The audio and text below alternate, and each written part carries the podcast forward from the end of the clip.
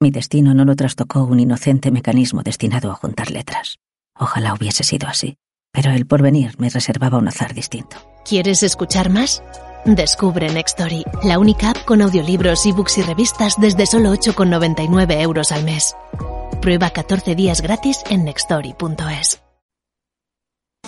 En Capital Radio, Miradas Viajeras, con Fernando Balmaseda.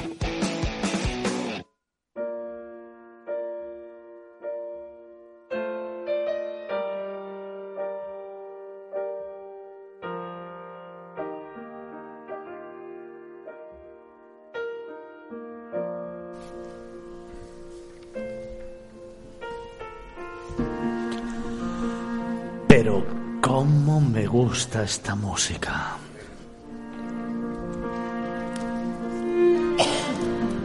Ya sabéis que a estas horas es momento de dejarnos llevar, de poner el alma en lo que hacemos, de sentir, de emocionarse, de vivir, de compartir, de dejarnos que el tiempo nos muestre una cara diferente de cada lugar, de cada sitio, de cada destino. Es momento de hablar.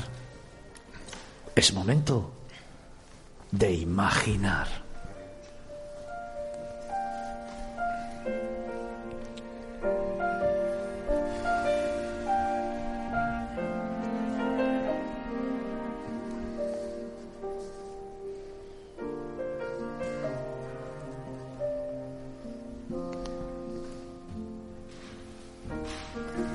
Imagina magia pura, playas, bosques y acantilados de otro mundo, castros milenarios, monumentos impresionantes, hórreos, caminar por rutas de senderismo mágicas y ponerte las botas con lo mejor de su gastronomía.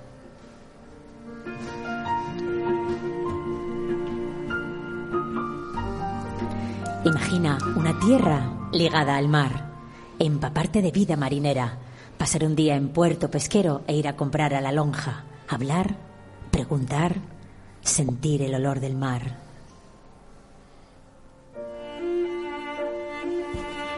Imagina pasear viendo arte, las meninas de Canido, saborear pulpo con mil y una recetas diferentes y recitar el conjuro de la queimada tan pronto comienza a arder.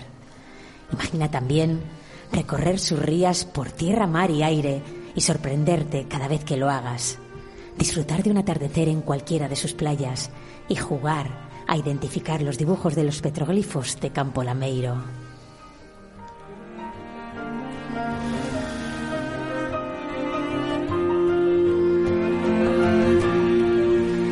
Imagina sentirte un alma solitaria en un monumento natural con una dimensión sobrenatural, la playa de las catedrales, y una región costera salvaje, la Costa da Morte, un territorio de leyenda.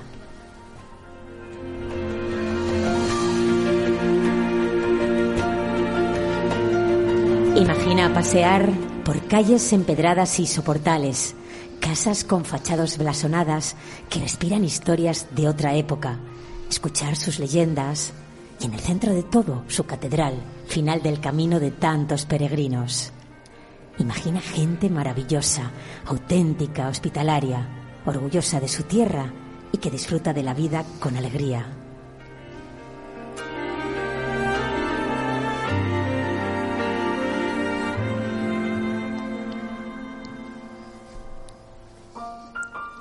Imagina espacios sorprendentes, los Ancares, la Ribeira Sacra, una muralla romana única en el mundo que conserva todo su perímetro. Viajar a una época de mitos y leyendas con la Torre de Hércules o llegar hasta el final de la Tierra.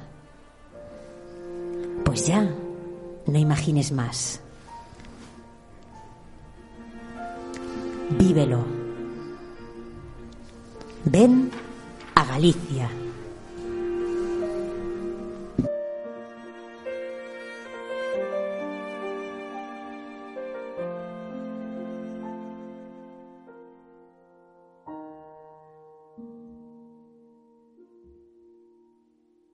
Miradas Viajeras en Capital Radio.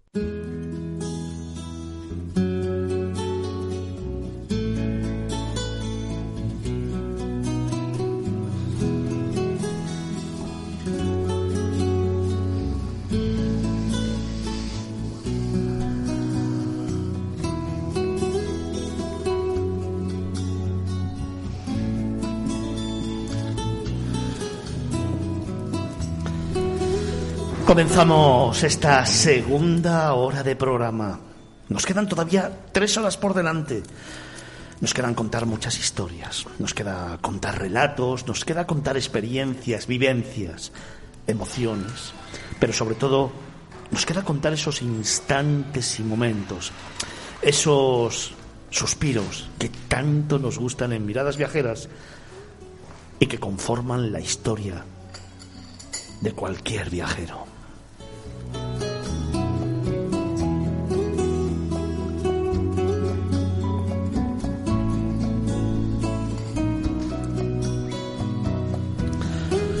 Para ello nos hemos venido a un lugar mágico. Estamos en el corazón de Santiago de Compostela, desde donde estamos emitiendo este primer programa de temporada para ese más de medio millón de seguidores que tiene Miradas Viajeras. Estamos en un lugar emblemático, en el Parador.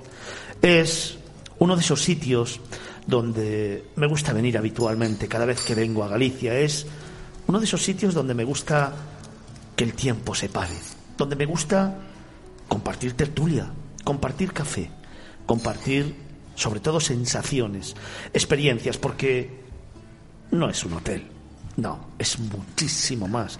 Es uno de esos lugares que rebosa historia por todos sus poros. Es uno de esos lugares que, como le gusta al profe contar, las piedras te narran historias. Las piedras han visto mucho aquí, muchísimo, y no te dejan indiferente, te acogen, te abrazan y te muestran, te muestran parte, parte del camino.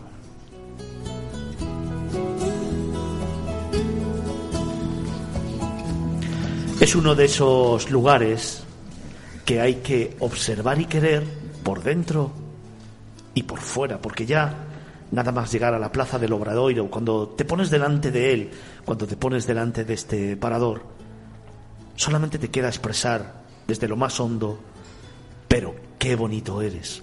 Y ya cuando cruzas la puerta del dintel, cuando empiezas a llegar a esa recepción maravillosa que te da paso al claustro o a cualquiera de esos pasillos y recovecos que te van mostrando la historia de un edificio singular e histórico que es identitario de Galicia, pero también de España, cuando te dejas llevar y sientes los aromas y también, ¿por qué no?, los sabores de su gastronomía, que tan importante y tan tanto protagonismo han cogido aquí en Santiago, te das cuenta que no estás en un lugar habitual, te das cuenta que estás en un lugar especial, un lugar en el que se ha trabajado a destajo para que sientas como tu casa, pero al mismo tiempo para que te sientas protagonista de una historia, de una historia que cada día que vienes, y os lo digo por experiencia, se narra de una forma diferente, se escribe con letras de oro y sobre todo tú te sientes protagonista.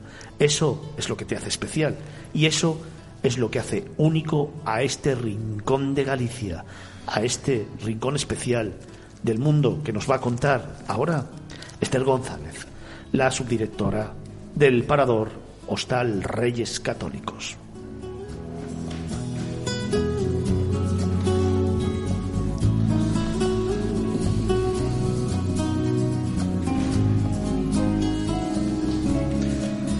Esther, buenos días. Hola, buenos días, Fernando. ¿Cómo estás? Muy bien, gracias por invitarme a tu maravilloso programa. Bueno, vamos a, sobre todo, a sentir, ¿no? Emocionarnos, porque hablamos de que este hostal, antiguo hospital, es uno de esos lugares emblemáticos de la red de paradores, pero al mismo tiempo yo iría mucho más allá. Es una joya de esta ciudad, una joya de Galicia y una joya de España. Es una joya además con más de 500 años de historia y está muy ligado al Camino de Santiago. Eh, realmente este establecimiento no tendría sentido sin el Camino de Santiago. ¿Y por qué digo esto? Y es porque en 1486, cuando los reyes católicos llegan a la ciudad de Santiago y se dirigen a la, a la catedral para visitar al apóstol, ellos se percatan de bueno, la situación en la que se encuentran los peregrinos después de ese duro y sacrificado viaje como es el Camino de Santiago, ¿no? Que mucha gente viene caminando hasta la Plaza del Obradoiro, a la catedral, desde muchísimas partes del mundo. Entonces, eh, los reyes católicos deciden crear el Hostal de Reyes Católicos con su primer, primer objetivo eh, de curar a todos esos peregrinos, de evitar que se queden en la catedral con, bueno, pues con las enfermedades e infecciones que eso conllevaba. De ahí nació el Botafumeiro. Y bueno, decidió crear, eh, decidieron crear este establecimiento pues para curarles y dar cobijo a los peregrinos. Entonces no puede estar más ligado al Camino de Santiago. Y, bueno, hoy en día eh, creo que la guinda del pastel después de ese buen camino pues es alojarse en este establecimiento. Un hospital que ya por aquel entonces, bueno, ya sobre todo en las últimas etapas, ¿no? Tenía especialidades como oftalmología, como obstetricia, ginecología, había también medicina general y también había cirugía. De hecho, los cirujanos aquí en algún momento venían a intervenir vestidos de calle con la bata esterilizada, pero del frío que hacía. Efectivamente. Aquí la verdad es que había los mejores médicos las mejores operaciones. Todo el mundo pues quería venir a este hospital, por supuesto. Hoy había una sala, creo recordar, en la que estaban también los enfermos de sífilis, que cerraban con llave y que tenía un látigo para evitar revueltas. Esto es historia pura, ¿eh? Historia pura. No me imagino yo aquí ahora mismo con el látigo. Oye, Esther, em, punto de inicio, punto final. Claro, aquí hay mil y una historias que contar, porque ya no es solamente el peregrino que podéis ver desde cualquier parte del parador, no es el peregrino que entra y después de ver la catedral se encuentra también, entra aquí y se queda estasiado con lo que es el parador, ¿no? Y cuando conoce la historia todavía mucho más. Efectivamente. Eh, realmente este establecimiento no es un establecimiento más al uso, sino que en él puedes disfrutar de la experiencia de alojarte en él después del camino, como comentaba, eh, o simplemente alojarse, aunque no se haga el camino, y al día siguiente poder disfrutar pues de un buen desayuno. Eh, al despertar a todos nos gusta ese olor a café y si puede ser con vistas a la catedral, yo creo que la experiencia es incomparable.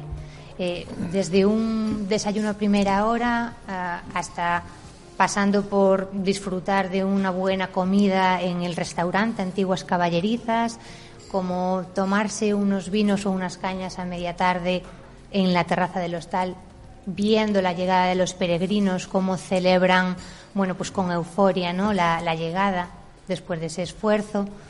Yo creo que es experiencia pura. ¿Sabes cuál es el momento que más me gusta a mí? Te voy a contar un secreto.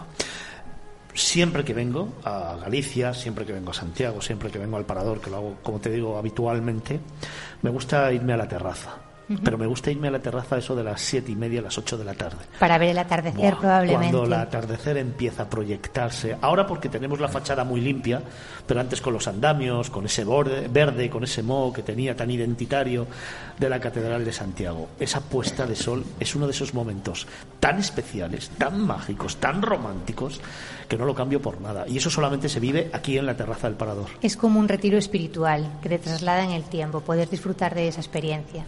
Olmo, ¿cuántas cosas hemos vivido aquí? ¿Cuántos eventos? Pues ¿Cuántas experiencias, no? Yo, bueno, que me perdone Esther, porque ella evidentemente su sueldo lo paga Paradores y, y quiere ganar dinero. Pero yo voy a contar un secreto que muy poca gente conoce y que yo como peregrino he pasado por aquí varias veces. Ah, es verdad, es verdad. Y he desayunado, he comido y he cenado gratis. No porque me haya ido, no porque haya hecho un simpa, sino porque dentro de esa cultura de cinco siglos de acoger al peregrino, hoy en día el parador, cada mañana, cada mediodía y cada, cada noche, da de comer gratis a 10 peregrinos, los 10 primeros que lleguen y que, bueno, pues una especie de homenaje a chaval, te lo has ganado.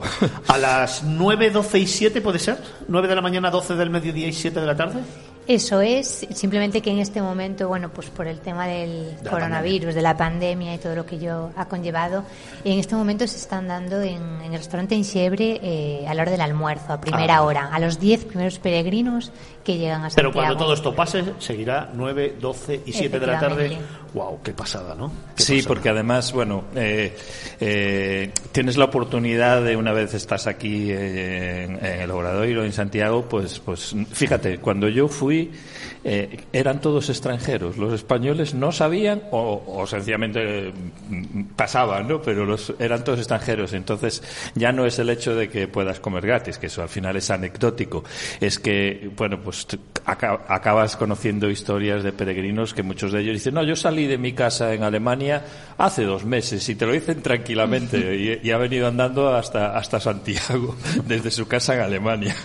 No sé, es una experiencia única entrar en el parador, ya sea como ya sea como visitante. Yo he hecho muchos eventos aquí en mi vida anterior de director de marketing y cada vez que tenía algo muy especial en Santiago, por supuesto lo organizaba en el parador y he dormido en sus habitaciones unas cuantas veces. Sí, yo también, yo también. Ayer precisamente lo comentaba con Esther en los pasillos de este comedor real donde estamos emitiendo en directo Miradas Viajeras, esas cuatro primeras horas de temporada, ya sabéis, a partir de ahora, de 9 a 1 del mediodía los sábados y los domingos con vosotros en Capital Radio. Parece más de medio millón de seguidores que tiene este programa y, como decía, desde el comedor real del Parador. Pura historia, arte, cultura, porque, claro, yo decía, es que caminar por sus pasillos, es que estar en cualquiera de estas estancias, es respirar historia, es respirar arte, es respirar cultura. Cualquier rincón del establecimiento tiene mucha historia que contar. El pilar fundamental de, este edificio era el hospital, como comentamos hace unos minutos, pero también era un albergue para los peregrinos. Podían estar aquí hasta un máximo de tres días. Luego tendrían que dejar ya sitio para los siguientes peregrinos. Es verdad que los enfermos podrían estar aquí indefinidamente. La fecha fin sería el día de su cura, cuando se encontraran bien. Pero hay un pilar también muy importante eh, en la historia del establecimiento que es la inclusa. Los niños expósito que, entraron a, a, este establecimiento. Y algunos rincones de este, de este parador, pues cuentan mucho sobre esa historia. Esther, si paseamos juntos por el pasillo o por los pasillos del parador, ¿cuál es tu rincón más bonito? Ese que dices, me quedo aquí, Fernando. Desde luego, la capilla. Es el, es el corazón del establecimiento. Eh, es espectacular y no es una capilla más. Eh, en esa capilla había dos altares, algo que no es habitual. Y hay un motivo, lógicamente, y es pues la, fe ¿no? que había hace muchos años, ¿no? cuando se crea el establecimiento, y que no importaba el estado en el que se encontrara la gente que estaba aquí dentro, bien enfermos, bien peregrinos, bien moribundos. Eh, la misa era obligatoria, el culto, ver y escuchar al sacerdote. Entonces, bueno, marca la diferencia y, y desde luego la capilla, además de ser el corazón, es que es la base para crear el edificio. Estaba escuchando atentamente a Esther y estaba pensando qué suerte tengo. ¿Y por qué os digo esto? Imaginaos, comedor real al fondo del mismo, frente a una ventana, en la que estoy viendo en estos momentos la Catedral de Santiago, ese balcón que me permite también ver la Plaza del Obradoiro, enfrente Esther contándonos historias. Pues sinceramente, chicos, Qué suerte tengo.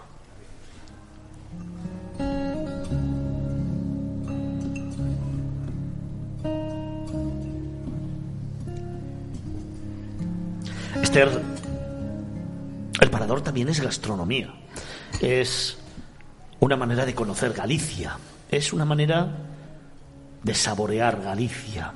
Es una forma también de entender las raíces históricas de una tierra, porque aquí Muchas de las especialidades están basadas precisamente en recetas tradicionales que han pasado de generación en generación, a las que en algún momento se le ha dado un pequeño toque de innovación, pero que respeta el sentimiento identitario del producto y la materia prima de esta tierra, ¿no?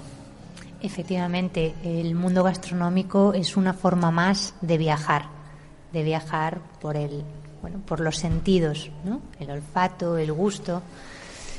Eh, hay productos espectaculares, como, como no podría faltar el pulpo. el famoso pulpo que se puede elaborar de diferentes maneras, que durante toda la historia ha estado presente y que debe seguir presente en este establecimiento. Hay muchos más platos, pero ese es el que destacaría. Carlos, si tenemos que elegir un sitio, a mí Esther ya me ha llevado a la capilla. ¿Dónde me llevas tú? Al enchebre. Yo es que, sabía que, ibas a ir por ahí. Yo que pronuncio bien la X, que ya sé que a los que no tenéis raíces gallegas a veces... mira, mira, mira mi X. Racho. no, la fuerza es un poco, es que no te salen Chacobeo. Eh, se nota que Paloma hace ejercicios vocales. No, no, obviamente. ¿Dónde me llevas? Eh, no, no, el, el enchebre a mí en su momento cuando, cuando lo abrieron creo que fue un punto de inflexión en esa gastronomía de de, los paradores, que sí que estaba bien, pero que a veces estaba muy encorsetada.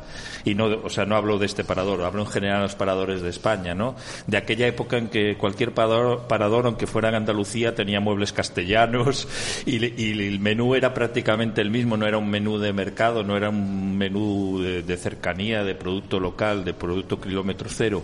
Y no, no, sé exactamente, pero creo que el Parador de Santiago fue el pionero eh, con el enchebre en lanzarse al otro extremo, hacer un producto, bueno, la palabra propiamente dicha enchebre significa eso, ¿no? Auténtico, local, de la, del terruño de, la tierra gallega y, y, vamos, creo que es un éxito enorme porque yo, yo estuve aquí alojado al poco tiempo de, de abrirlo y estaba siempre, siempre lleno. Es que tanto las instalaciones como lo que se da allí, mm, digamos que es la guinda de, tu paso por Galicia. Es un producto absolutamente local y tradicional.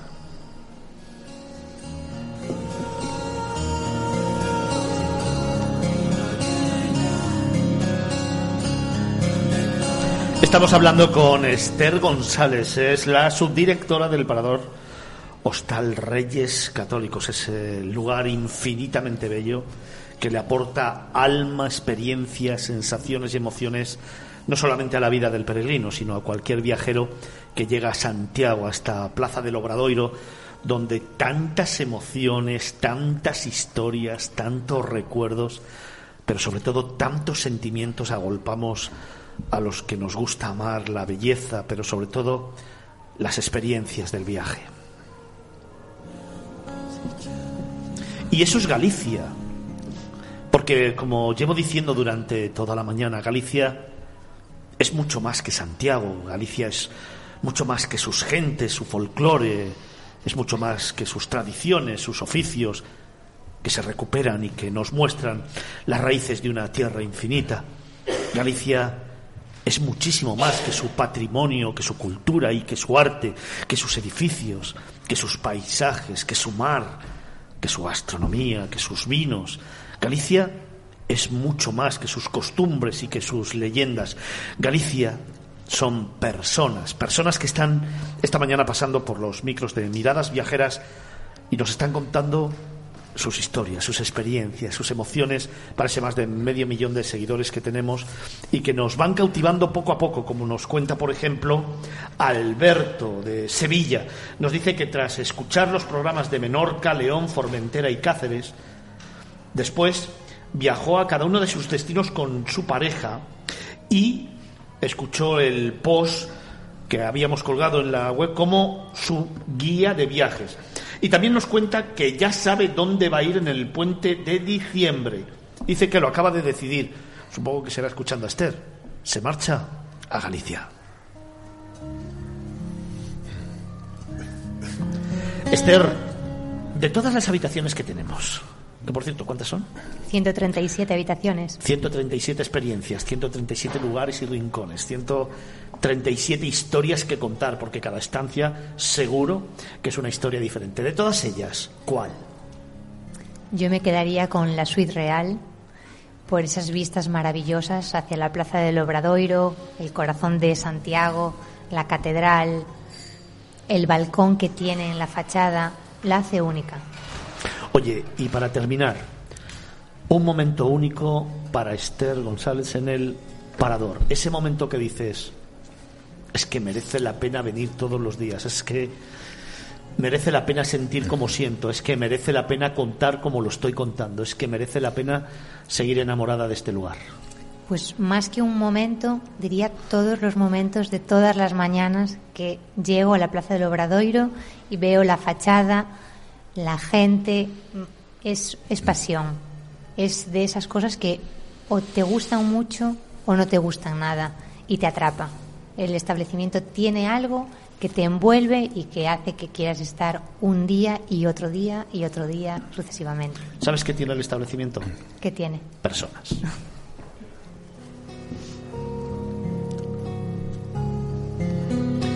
Esther González es la subdirectora del Parador Hostal Reyes Católicos.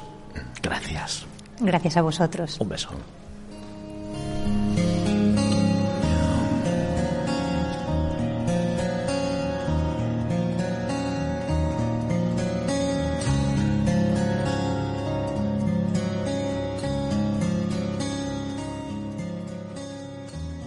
En Capital Radio, Miradas Viajeras, con Fernando Balmaseda.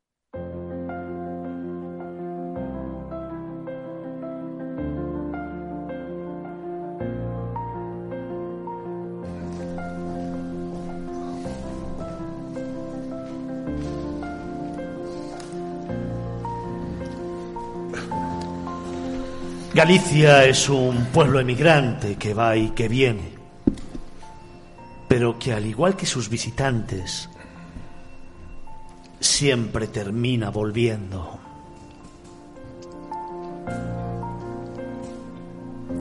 Hay elementos que activan el corazón morriñoso de cualquier gallego expatriado, como la lluvia. Lo sabía Rosalía de Castro, quien le murmulló eso de adiós ríos, adiós fontes en sus cantares gallegos. Galicia rezuma fragas, bosques animados, meigas, salitre, melancolía y largas digestiones con sabor a crema de orujo y filloas. Pero Galicia es todo esto y mucho más. Es una tierra mágica repleta de leyendas inolvidables, peregrinaciones y paisajes espectaculares. Un paraíso teñido de colores, habitado por gentes amables y con una gastronomía que conquistará tu palador como ninguna otra.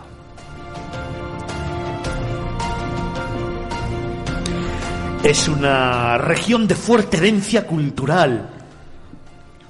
Y es que el primer gallego conocido tiene 3.000 años. Sin embargo, los celtas fueron quienes la dotaron de su identidad con sus castros. Después los romanos la llamaron Galaecia y levantaron el puente romano de Ourense, las murallas de Lugo o la eterna torre de Hércules, ambos patrimonios de la humanidad UNESCO, junto con el casco viejo y la catedral de Santiago.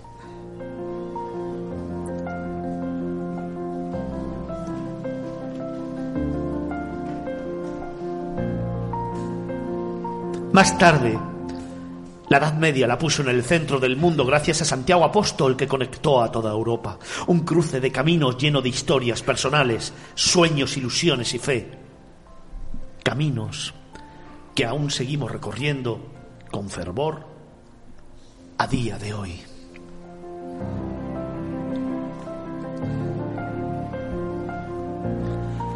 Y es que Galicia es vida, es naturaleza. Es el país de los mil ríos de Cunqueiro. Sus campos verdes contrastan con los plateados de un mar embravecido en el que incluso los más aguerridos marineros han vivido momentos difíciles. Un mar que dicen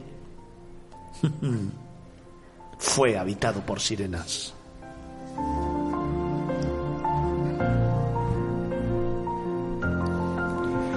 Galicia se asoma al Océano Atlántico y al Mar Cantábrico creando una silueta de 1.500 kilómetros de costa, donde existen zonas de espectaculares acantilados como los de Serra de Capelada, los más altos de Europa continental como los de Acosta da Morte.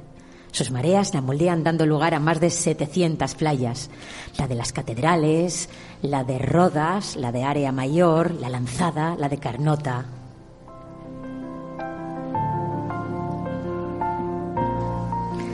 tanto de ría como de mar abierto, arenales infinitos, ideales para recorrerlos con la suave caricia de la brisa marina, sintiendo la arena húmeda bajo los pies. Como no podía ser de otro modo, su costa se encuentra custodiada por numerosos faros, como el de Fisterra, Cabo Filán, Silleiro, Cabo Ortegal o el faro de Laxe, entre otros muchos otros. Vigías situados en impresionantes enclaves que ayudan a las embarcaciones, día tras día, a llegar a buen puerto.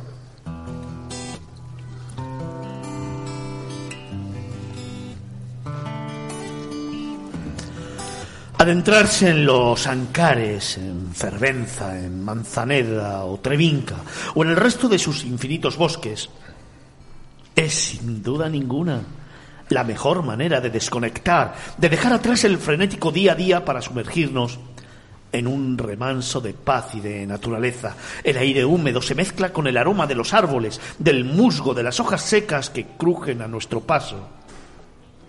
Y de fondo, el sonido del agua, que a través de los ríos y arroyos se va abriendo paso sinuosamente hasta alcanzar el mar.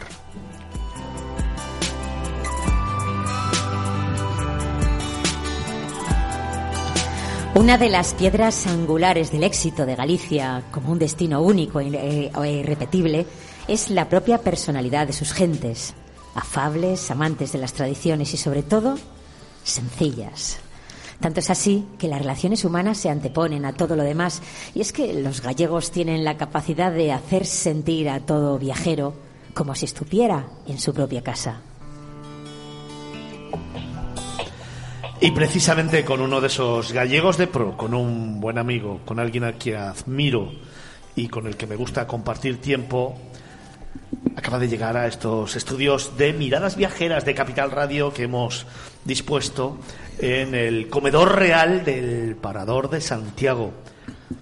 Es una persona que de Galicia sabe mucho, que ama esta tierra como nadie y que siempre nos enseña en cualquier conversación lo bonita que es y lo mucho que tiene. Se trata de José Manuel Merelles, es el jefe de área de la Agencia de Turismo de Galicia. Buenos días. Hola, buenos días. Buen día. Qué ganas tenía de hablar contigo. Yo también, Fernando, estar aquí con vosotros. Eh, la última vez que estuvimos hablando tú y yo en otra entrevista, em, me dejaste absolutamente enamorado de algunos sitios de Galicia que fíjate, yo que conozco muy bien esta tierra, desconocía. Tuve la oportunidad después, porque te lo prometí en aquella entrevista, de viajar e ir a conocerlos, y efectivamente, sorpresa tras sorpresa. Es lo que regala Galicia, que además yo he vuelto a esos lugares y cada vez que vuelvo es una imagen diferente, una luz totalmente diferente, gente amando su tierra y yo percibiendo, percibiendo, percibiendo y sintiéndome cada vez más parte de aquí. Sí, Galicia tiene esa capacidad de atraer, eh, de atraer a, los visitantes, de, generar empatía y desde luego incluso en nuestras encuestas que hacemos, pues hacemos encuestas en destino donde preguntamos a los visitantes pues eh, lo que han hecho eh, que les ha gustado, que les ha disgustado, pues el, trato, el trato aparece como uno de los, en lugar destacado, la acogida, la acogida pues es algo muy valorado por quienes nos visitan y probablemente esté en el ADN de los gallegos históricamente. O sea, nosotros aquí en la ciudad de Santiago pues ya lo, estáis comprobando. Eh, desde las 8 de la mañana están llegando gente a la Plaza del Obradoiro, está llegando gente, ahora mismo está haciendo su camino, está a muy pocos kilómetros de Santiago y la ciudad pues acoge a estos miles de peregrinos que llegan diariamente. Últimamente están llegando como unos 1.500, 1.700 diariamente. diariamente. Entonces yo creo que mm, algo tendremos o probablemente esté en nuestro ADN, como digo, pues esa capacidad de acogida y esa eh, esa forma de, tratar al visitante. No sé, puede ser pues nuestro eh, nuestra situación geográfica en el, aquel fin del mundo, que aquí había que venir, aquí había que venir adrede, ¿no? Sí o sí, y entonces pues probablemente esa situación nos haya hecho valorar, valorar pues el contacto humano y la acogida. Entre 1.500 y 1.700 peregrinos están llegando ya diariamente a Santiago. Galicia está viva. Está viva, sí, era lo que decía Nava Castro, nuestra directora. Em, ahora mismo, pues es un poco sorprendente o positivamente, desde luego, que el camino haya estado prácticamente cerrado hasta el mes de abril porque las restricciones por, con motivo de la pandemia y, las limitaciones a, la movilidad, o sea, hemos estado pues confinados por, por autonomías, como sabéis, y, y, la frontera portuguesa ha estado cerrada. Pues desde prácticamente desde el 1 de abril, que se creo recordar que es cuando se abre el camino, por decirlo de alguna manera, hasta ahora ya han llegado más de 106.000 peregrinos. Es una sorpresa muy grata y nos dice que el camino, que tiene más de mil años de historia, pues está vivo completamente, ¿no? Y la gente con muchísimas ganas de hacerlo, ¿no? Eh, si nosotros tenemos aquí el Centro Internacional de Acogida al Peregrino, que está aquí al ladito del hostal, en la, en el antiguo asilo, de la calle Carretas y el ambiente es, estupendo ahora mismo. La gente pues eh, a lo mejor vive situaciones incómodas ahora mismo porque todavía hay restricciones y entonces hay que hacer colas, hay que, hay que estar más tiempo del debido para obtener la compostela, pero la gente lo vive con muy bien y con naturalidad y no hay ningún problema, ¿no? Lo vive con alegría, ¿no? Oye, José Manuel, pero al final, bueno, siempre centramos, porque ahora el camino evidentemente siempre ha estado en moda, es nuestro producto turístico yo creo que más internacional, como España, como marca España. Evidentemente el camino permite no solamente conocer lugares, no solamente conocer la gastronomía, no solamente conocer pueblecitos, parajes naturales, es decir, sentir Galicia mm, de manera íntima, pero Galicia es muchísimo más, lo hablábamos antes con Nava, hay muchas otras eh, cosas que disfrutar, que vivir, que interiorizar, ¿no? Sí, eh, fundamentalmente eh, vuelvo a, remitirme a lo que valoran nuestros visitantes, que al fin y al cabo, pues eso marca un poco la pauta de lo que tenemos, ¿no? Porque es lo que lo que gusta. Y en, primer lugar, pues los que nos visitan valoran nuestra naturaleza, nuestros recursos naturales y, en segundo lugar, valoran nuestra cultura, donde yo incluiría el Camino de Santiago, pero bueno, el patrimonio cultural y patrimonial de Galicia es impresionante. No hay que olvidar que la mitad de los núcleos de población de toda España están en Galicia, lo cual eh, puede dar eh, una imagen del, patrimonio que tenemos, ¿no? tanto cultural como mm, artístico. Y en tercer lugar, que varía a veces con el segundo, estaría la gastronomía. La gastronomía que era muy difícil creer que hace 15 o 20 años que fuese una motivación para viajar. Yo creo que era difícil pensar que alguien viajase para comer, pero ahora mismo, pues comer y beber, ¿no? Pero ahora mismo se ha convertido en, una motivación muy importante, muy especial. Y después estaría este acogida, ¿no? que es un, algo un, intangible, por decirlo así, pero muy importante en estos tiempos.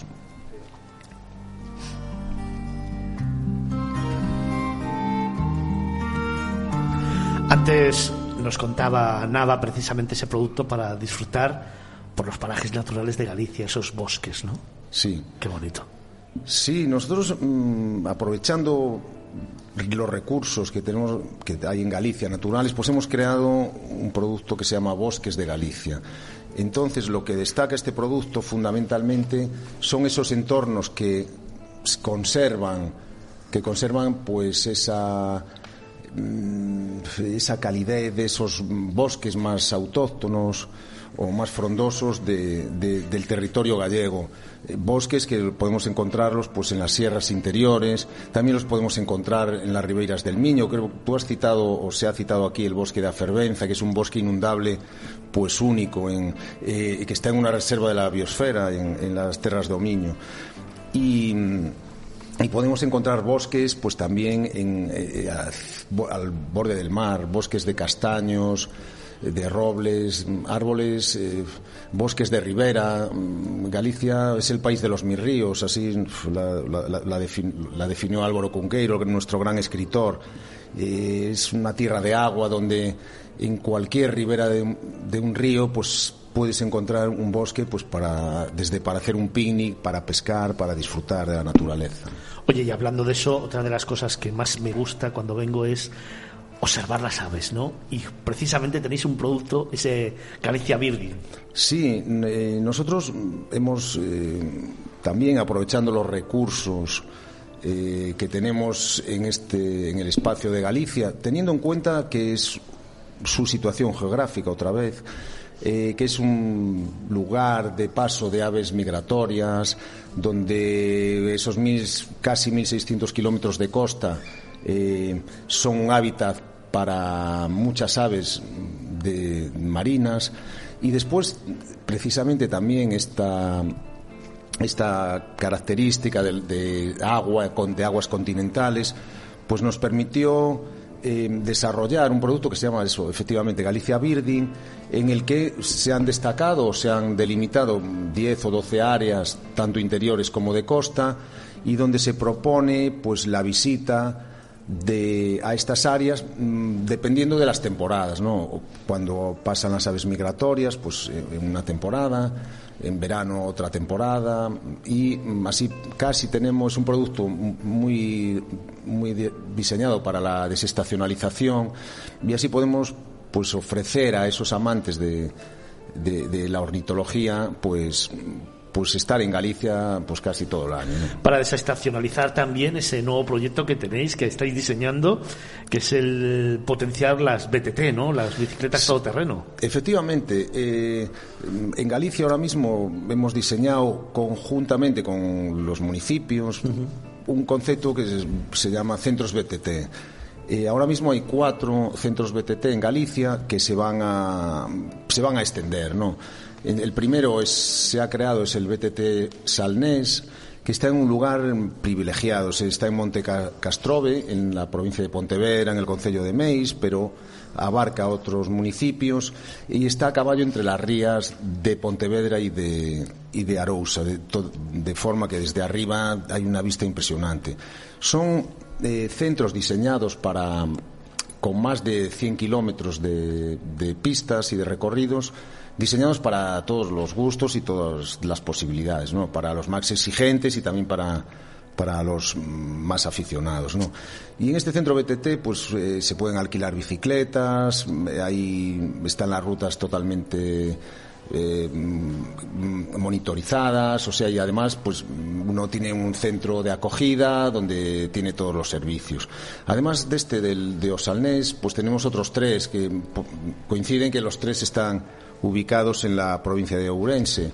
Son el, el, centro BTT de Portas de Galicia, que está en la comarca de, Berín, la entrada sureste de, Galicia, en la provincia de Ourense. El BTT de Osurés, que es, está en el Parque Nacional de Osurés, que limita con el Parque Nacional Peneda Gerés de Portugal y tenemos el, el, centro BTT de Ayariz, también está en una reserva de, la, de abiosfera. De forma que para cualquier amante de, la bicicleta todoterreno, Galicia también ofrece unas posibilidades muy amplias.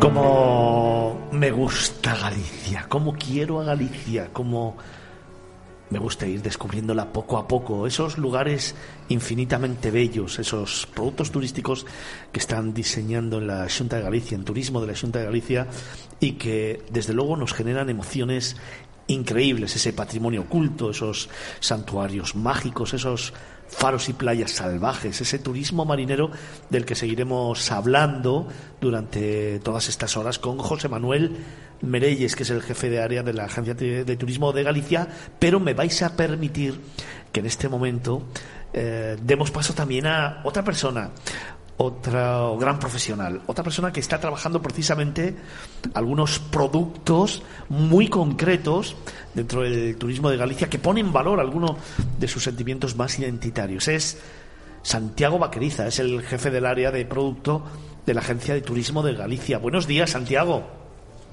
Hola, buenos días Fernando y buenos días también a mi compañero José Manuel, que estaba por ahí comentando cosas de Galicia, muy bien. Buen día, Santiago, buen día. día. Está comentando cosas de Galicia así como muy bien. Y di lo contrario. No, lo digo porque os escucho con, con pasión, porque soy un enamorado de Galicia, soy un gallego por genética, pero soy un gallego sobre todo por elección sentimental. Sabes que dicen que el buey no es de donde nace, sino de donde pase. Yo nací aquí y nací aquí y os escucho con mucha atención porque, porque casi seguís despertando mi sensibilidad sobre todo lo que representa Galicia. Es que es una, es una tierra maravillosa. Es una de esas tierras, fíjate, yo lo, lo pensaba el jueves cuando venía tuve la oportunidad de venir conduciendo con todo el equipo y ya nada más entrar en la comunidad autónoma. Tuve la enorme suerte de estaba medio nublado, medio lloviznando, pero al mismo tiempo se veía un sol radiante que se reflejaba en el asfalto y al mismo tiempo se dibujaba en el horizonte esas nubes bajas que son tan identitarias de aquí, que iban por debajo de las montañas y generaba un bosque mágico, generaba un paisaje extraordinario, como por ejemplo el que tuve ayer cuando me desperté y miré por la ventana del hotel y, vi a mis pies. ¿no? Al final, a Galicia te va regalando precisamente todos esos instantes y momentos que te van construyendo un sentimiento de pertenencia a la tierra, que te va haciendo sentirte uno más. Es una tierra acogedora y hospitalaria, no solamente por cómo sois los gallegos, sino porque yo creo que sientes ese, esa forma de, de vuestra vida, de compartir vuestra vida y de sentirte parte de todo lo que hacéis y de lo que sois. Y eso te hace amar esta tierra por encima de todo. Si encima además, Santiago, conoces lugares únicos y rutas especiales como las que habéis puesto en marcha. Claro, tenéis ahí esos trenes turísticos que son una pasada también para conocer un poco las entrañas, ¿no? El corazón de Galicia, Santiago. Eh, sí, eh, Fernando, sí. Y yo mm, me gustaría proponerte para Medalla Castelao, tenemos que hablar con el presidente de la Junta, porque tu sensibilidad y tu manera de, de relatar lo que es Galicia y, lo, que te, lo que te produce emocionalmente es, es insuperable. Pero bueno, a mí me toca hablarte, pues, eh, por ejemplo, de los trenes turísticos que estuvimos en este año ya realizando la octava edición ¿Qué proponemos? Un viaje diferente, un viaje por la geografía de Galicia, ese territorio afortunado del que estamos hablando, esa geografía diversa, que nos puede llevar desde los acantilados o desde las playas de azúcar, eh, que llamamos así poéticamente, hasta casi los 2.000 metros de altura de nuestros macizos montañosos. Un viaje en tren que nos permite relatar esta historia eh, sólida y densa de Galicia, el arte, que nos permite vivir la cultura y la etnografía que nos permite algo muy interesante, que es contemplar la naturaleza y el paisaje, que tú decías, y desde un punto de vista normalmente eh, muy diferente que, el que tenemos cuando, cuando utilizamos el coche. ¿no? Las vías del tren van por lugares insólitos, a veces muy encajados, y nos permiten contemplar lugares extraordinarios. Y también dentro de esos propios trenes, eh, a veces hacemos, eh, como hablabais, degustaciones de gastronomía, degustaciones de, de vinos, hablamos de patrimonio, de qué no podemos hablar ¿no? en, un lugar que tiene tal diversidad de, posibilidades. Realmente nosotros como diseñadores de, productos turísticos tenemos una materia prima tan buena, de, tan buena calidad que realmente nos falta poner el cofre y atar el lacito. Yo soy el que elijo si el lacito va rosa, va azul o verde porque el interior ya viene dado ¿no? de por sí.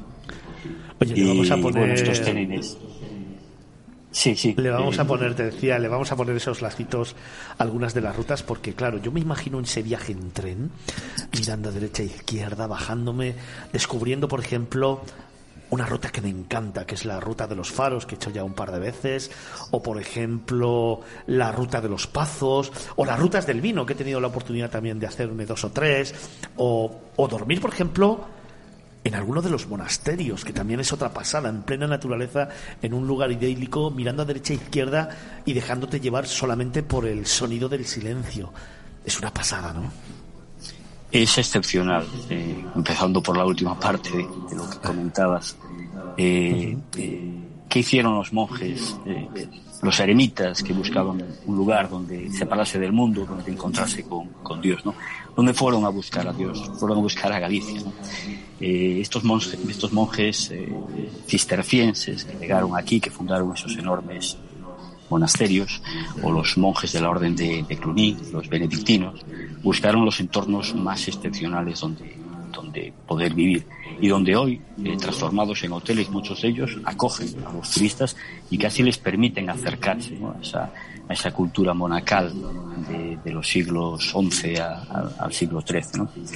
Y estos trenes, pues sí, también nos acercan a ese patrimonio de los monasterios. Tenemos una ruta diseñada precisamente para, para pues, la Abadía de Samo, para, para visitar Poseira, para visitar Sobrado de dos Monches, para visitar Ferreira de Pantón, muchos de los recursos de los monasterios. Y como tú decías, pues un tren excepcional, el que va por la costa de Ferrol hasta Viveiro, adentrándonos en, ese paisaje de orfebrería, de esa costa recortada, eh, permitiéndonos una lectura del territorio cómoda y espectacular. Eh, los, las cinco rutas que tenemos, seis rutas diseñadas en torno al mundo de las cinco denominaciones de origen de los vinos gallegos, desde las Rías Baixas hasta Valdeorras, la Ribera Sacra, eh, Ribeiro, eh, tenemos también otros, otro, algunos de los otros trenes, como tú decías, que nos adentran a la cultura de los pazos y de los jardines históricos, excepcionales en las colecciones de, de flores, algunas de ellas, pues las camelias, por ejemplo, que tienen miles y miles de, de variedades, o acercarnos a algo tan insólito como la cultura de la lamprea, que la primera vez que me, propuse eh, trabajar en este campo era un poco escéptico, decía la lamprea, ¿qué, es eso? No? ¿Qué, ¿Qué, hacemos con la lamprea? La lamprea es, es un animal excepcional, eh, se remonta a unos muchísimo anterior a la desaparición de los dinosaurios, por lo tanto es un ser muy primitivo, pero que además tiene una cultura etnográfica en torno a las pesqueiras, en torno a las riberas de, de los ríos gallegos, principalmente en el río Miño, también algo Melulla y en el, y en el Tambre. Y también tenemos otros trenes que está destinado a dar a conocer este, este asunto de las lampreas. Eh, al final, 11 rutas temáticas que cada año van variando, cada año pues, queremos ofrecer novedades. Para el próximo año estamos pensando hacer una ruta destinada a dar a conocer el mundo de los quesos, por ejemplo, las denominaciones de origen protegidas de los quesos gallegos. Y bueno, pues estamos permanentemente creando. Estáis permanentemente poniendo en valor esta tierra mágica, Olmo, que nos sorprende cada vez que alguien interviene. ¿eh? Pues sí, porque, por ejemplo, ahora que menciona el tema de los quesos, estos días hemos probado unos cuantos, por supuesto el famoso de tetilla, pero había alguno que no conocía, es como los quesos ahumados. Yo creo que es un tesoro de Galicia que todavía no se ha comunicado como debería, porque el que prueba un queso ahumado en Galicia, te garantizo que se lleva uno a su casa y luego lo busca por los supermercados del resto de España porque enganchan, enganchan. Sí, la denominación de origen San Simón da Costa, de la zona de, de Vilalba, de la Terra Chá o Terra Llana, Tierra Llana que diríamos en, castellano, ¿no? que ofrece este sabor, como comentabais, realmente distinguido, podríamos decir, es un, sabor elegante y diferente a, a casi la, la, totalidad de los quesos que yo conozco fuera de esa denominación de origen. Sí, pues una invitación a probarlo. Si el próximo año todavía estáis por aquí, pues os ofreceremos la posibilidad de hacer ese tren de los, de los quesos. Por aquí vamos a estar, Santiago, por aquí vamos a estar de forma permanente. Cuando se quiere y se ama una tierra como nosotros queremos Galicia, siempre, siempre, y eso es una promesa personal porque llevo haciéndolo 33 años de vida profesional, siempre seguiremos contando y hablando de ella, siempre seguiremos poniéndola en valor y por supuesto dando voz a todo lo que hacéis porque merece la pena. Nos vamos acercando a las 11 de la mañana. Ya llevamos dos horas de programa y estamos hablando con José Manuel Merelles, jefe de área de la Agencia de Turismo de Galicia, y también con Santiago Vaqueriza, el jefe del área de producto de la Agencia de Turismo de Galicia, al que en un minuto le voy a preguntar por algo que me apetece mucho, esos escenarios al volante. Santiago, Sí, sí, sí, eh, eh, perfecto. Eh, escenarios al volante, claro. Eh, Me lo tienes que contar, me lo tienes que contar en un minutito. Luego, y además escucha, no te me vayas, ¿eh? que luego después de las 10, de las 11, seguiremos hablando contigo y con Merelles. Pero en un minuto, porfa. Escenarios al volante. Venga.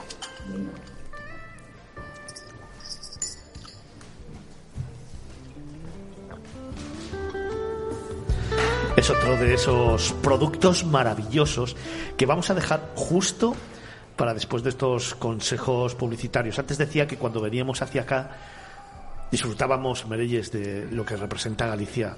Espectacular al volante, espectacular perderse por las carreteras y espectacular ese nuevo producto turístico que justo después de estos consejos que queremos dar, eh, vamos a hablar de ello. Pero coger el volante y vivir Galicia, maravilloso. Sí, con las rutas que hemos diseñado, súper apetecible. Sí, ¿verdad? Es una manera de conocer los sitios de forma diferente. Como más pausado, como más tranquilo, ¿no? Como sí. más por dentro, al corazón de Galicia. Efectivamente, yo antes eh, hablaba de los de esos 30.000 núcleos de población, pues imagínate las carreteras y pistas que hay en Galicia para conectar todos todos esos núcleos de población y las posibilidades que ofrecen eh, para mm, el solaz, para pararse, para para ver panorámicas y la verdad es que es un producto especialmente eh, especialmente atractivo para, para descubrir pues eh, las entrañas de nuestro territorio. Me apetece muchísimo, así que vamos a hacer una pequeña pausa para unos consejos para todos nuestros oyentes, para ese más de medio millón de seguidores que tiene este programa y después seguiremos hablando con José Manuel Merelles, que es el jefe de área de la Agencia de Turismo de Galicia, y con Santiago Vaqueriza, que es el jefe del área de producto de la Agencia de Turismo de Galicia. No os vayáis, ninguno de los dos, y por supuesto ninguno de los que nos estáis escuchando esta mañana, porque justo ahora, a las 11 en punto, tenemos un regalo para vosotros. Tenemos un regalo para todo el equipo de turismo de Galicia, para Nava Castro, que ha estado esta mañana con nosotros, para José Manuel, para Santiago y para el resto de tertulianos que luego nos van a hablar de gastronomía. También tenemos que hablar de hoteles y por supuesto del segmento Mais, pero también tenemos que hablar del Xacobeo. La última hora será para precisamente profundizar en este tema. Así que nos quedan mil cosas que contar, mil sueños, mil ilusiones, mil momentos e instantes desde Galicia. En tan solo tres minutitos volvemos con ese regalo para todos vosotros.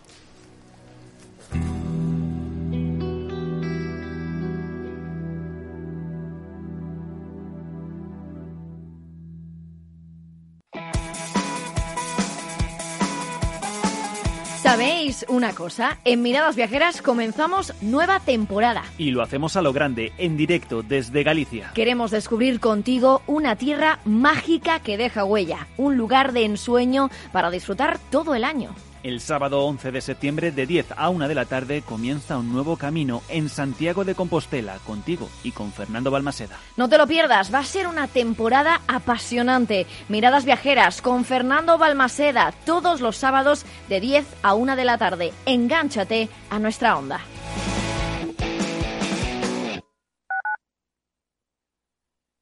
Tu radio en Madrid 105.7, Capital Radio. Memorízalo en tu coche. Restaurante Ferreiro, todo el sabor de la cocina asturiana con los mejores pescados de pincho de nuestros mares y nuestras carnes del Principado. Recetas sabrosas y actualizadas junto a los platos más emblemáticos de la alta cocina asturiana. La fabada, premio la mejor de Madrid 2017 y las verdinas con bogavante y almejas. Pruebe nuestro famoso arroz con leche y nuestros menús diferentes en cada temporada. Calle Comandante Zorita 32, teléfono 91 553 93 42. Una recomendación del programa gastronómico Mesa y Descanso. Ahora más que nunca tienen un propósito. Marta, Pedro, Lucía. Seres extraordinarios que con pequeños gestos, como cerrar el grifo mientras enjabonan, cuidan el agua. Únete a ellos. Descubre tus superpoderes en canal de Isabel El poder está en tu mano. Cuidando el agua, cuidamos de todos. Canal de Isabel II.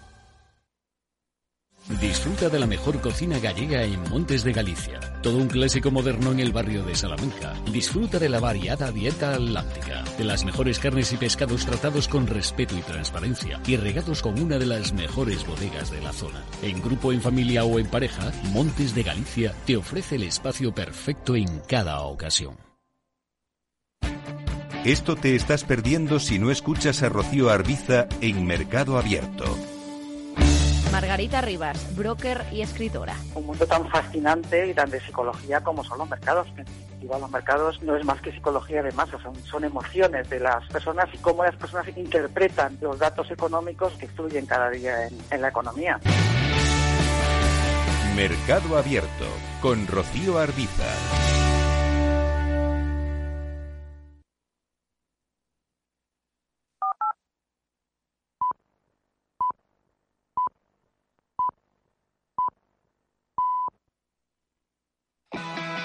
Miradas que enseñan el alma de otros lugares.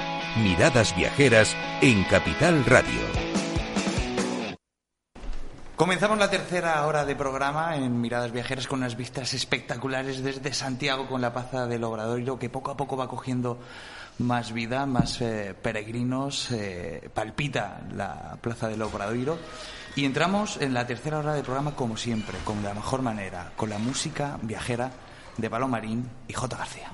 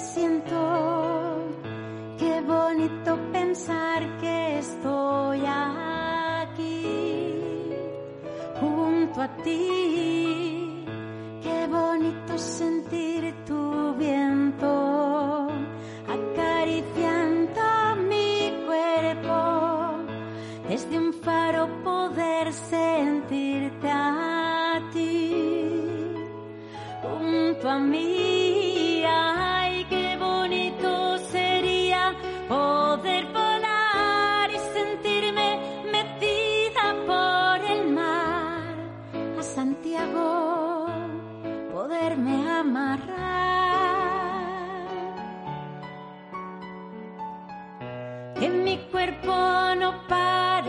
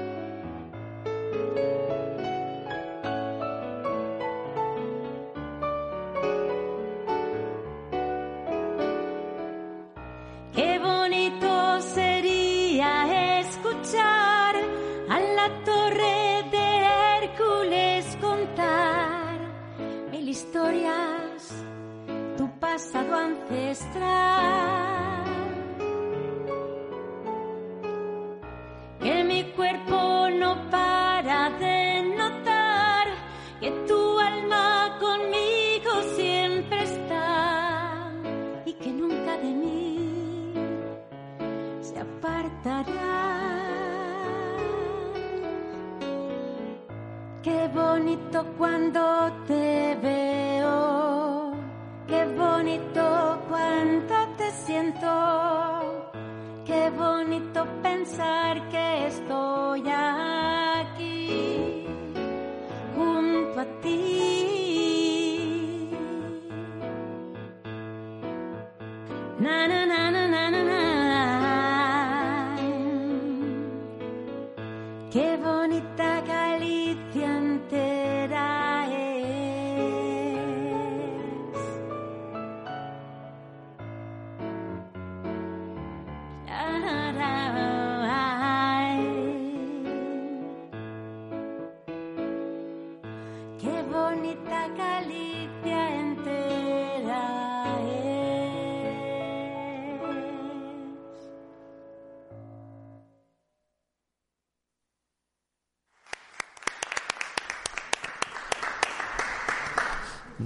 De viajes en directo en las manos de J. García y en la extraordinaria voz de Arín Paloma. Miradas viajeras en Capital Radio.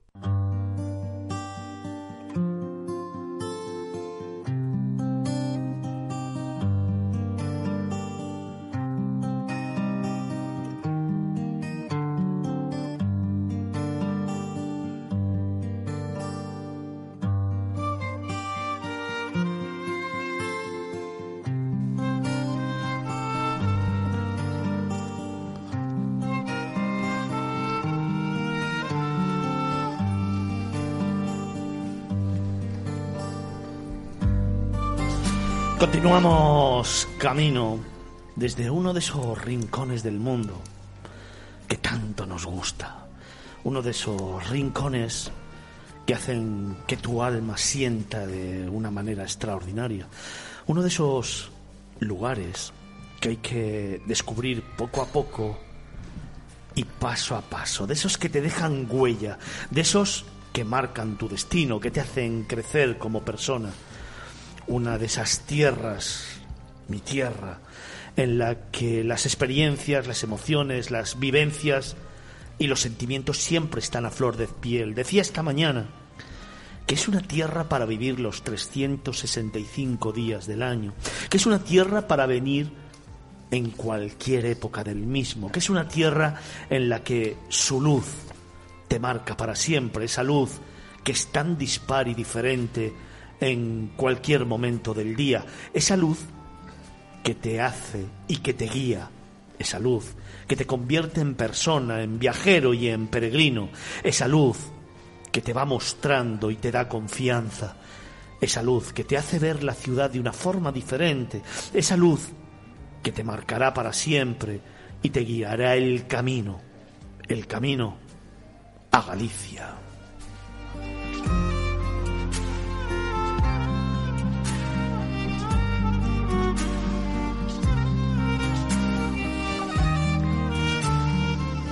Seguimos narrando nuestra historia, esa historia que va conformando ese libro de viajes para ese más de medio millón de seguidores que tiene este programa, que comienza temporada, la sexta, ya en Capital Radio, y que inicia un itinerario de la mejor manera posible, en una tierra de esas que te llena el alma, en una tierra de esas que nos gusta compartir y contar, en una historia en la que se van sucediendo y escribiendo capítulos en los que cada día podemos mostrar una parte diferente del alma que la conforma. Tercera, tercera hora de programa en la que todavía nos quedan muchas historias y relatos que compartir contigo, esos que nos acercan a ti, esos que nos hacen más grande, esos que nos gusta vivir contigo.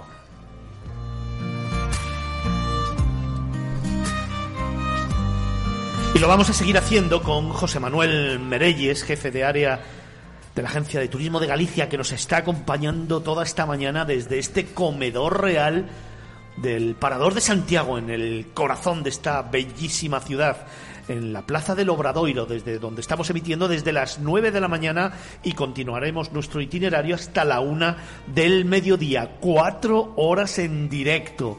Otra de las grandes novedades de Miradas Viajeras para esta temporada. De 9 a 1 los sábados y los domingos. Y qué, qué mejor manera de iniciar nuestro camino que aquí, que en esta maravillosa ciudad y en este emblemático lugar y también nos acompaña Santiago Pacariza, es el jefe de área de producto de la Agencia de Turismo de Galicia y nuevas sorpresas, nuevos tertulianos, nuevos invitados que afrontarán un nuevo bloque, el de gastronomía.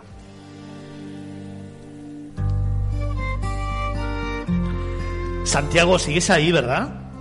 Por supuesto que sigo aquí, muy atento, Fernando. Oye, nos hemos quedado en que una de las formas que más me gusta sentir Galicia, descubrir Galicia, pero sobre todo compartir esos momentos e instantes que tanto me gusta contar después, es a los mandos de un coche, de un volante. bebiéndome los kilómetros, despacio, poco a poco, mirando a derecha e izquierda, dejando que la brisa de Galicia vaya entrando en el coche y me vaya mostrando parajes insólitos, eh, únicos, donde la luz es obviamente protagonista. Y vosotros los habéis puesto en valor. Habéis hecho que descubramos Galicia de una manera diferente. Sí, y además eh, hemos buscado un título para este trabajo que mm, nos permitiera describir de una manera sintética lo que queríamos contar, y es escenarios al volante. En, únicamente en tres palabras hemos sintetizado algo muy complejo. Eh, una película que es el paisaje que se nos va narrando al tiempo que vamos conduciendo nuestro, nuestro coche. Creemos, y también nos lo dicen así nuestras encuestas, que los visitantes que se acercan a Galicia lo hacen fundamentalmente en su coche y que lo hacen buscando estos grandes espacios abiertos, esta, este verde que está instalado en el imaginario colectivo de las personas que nos vienen a visitar. Por lo tanto, eh, proponerles unas rutas para poder hacer e invitarles a, a, descubrir esto, esta tierra era un propósito que, que teníamos que llevar a cabo pero con muchas dificultades, porque cómo podíamos crear una publicación moderada, digamos, no una Biblia, no un tomo, no una enciclopedia británica, hablando de las rutas de Galicia. Y nos hemos quedado en este número cabalístico de 25 rutas, que llamamos 25 rutas insólitas por los mejores paisajes de Galicia, porque tampoco queríamos ir a lo obvio, queríamos ir más allá, a meternos debajo del territorio, a enseñar aquello que prácticamente pues, los gallegos muy, muy de pro y que llevamos muchos años trabajando conocemos. ¿no? Invitar a descubrir eso. Eh, un propósito complejo, porque, porque siempre habrá una ruta 26 que cuando empezamos a trabajar decíamos, pues ponemos esto, ponemos aquello, no podemos dejar esto, esto se nos sale, al final volvíamos a la enciclopedia. Por lo tanto, eh, ¿qué te digo? Eh, estos 25 rutas, yo diría, es un camino iniciático a una realidad compleja y viva, en la que siempre habrá oportunidades para seguir descubriendo nuevas rutas.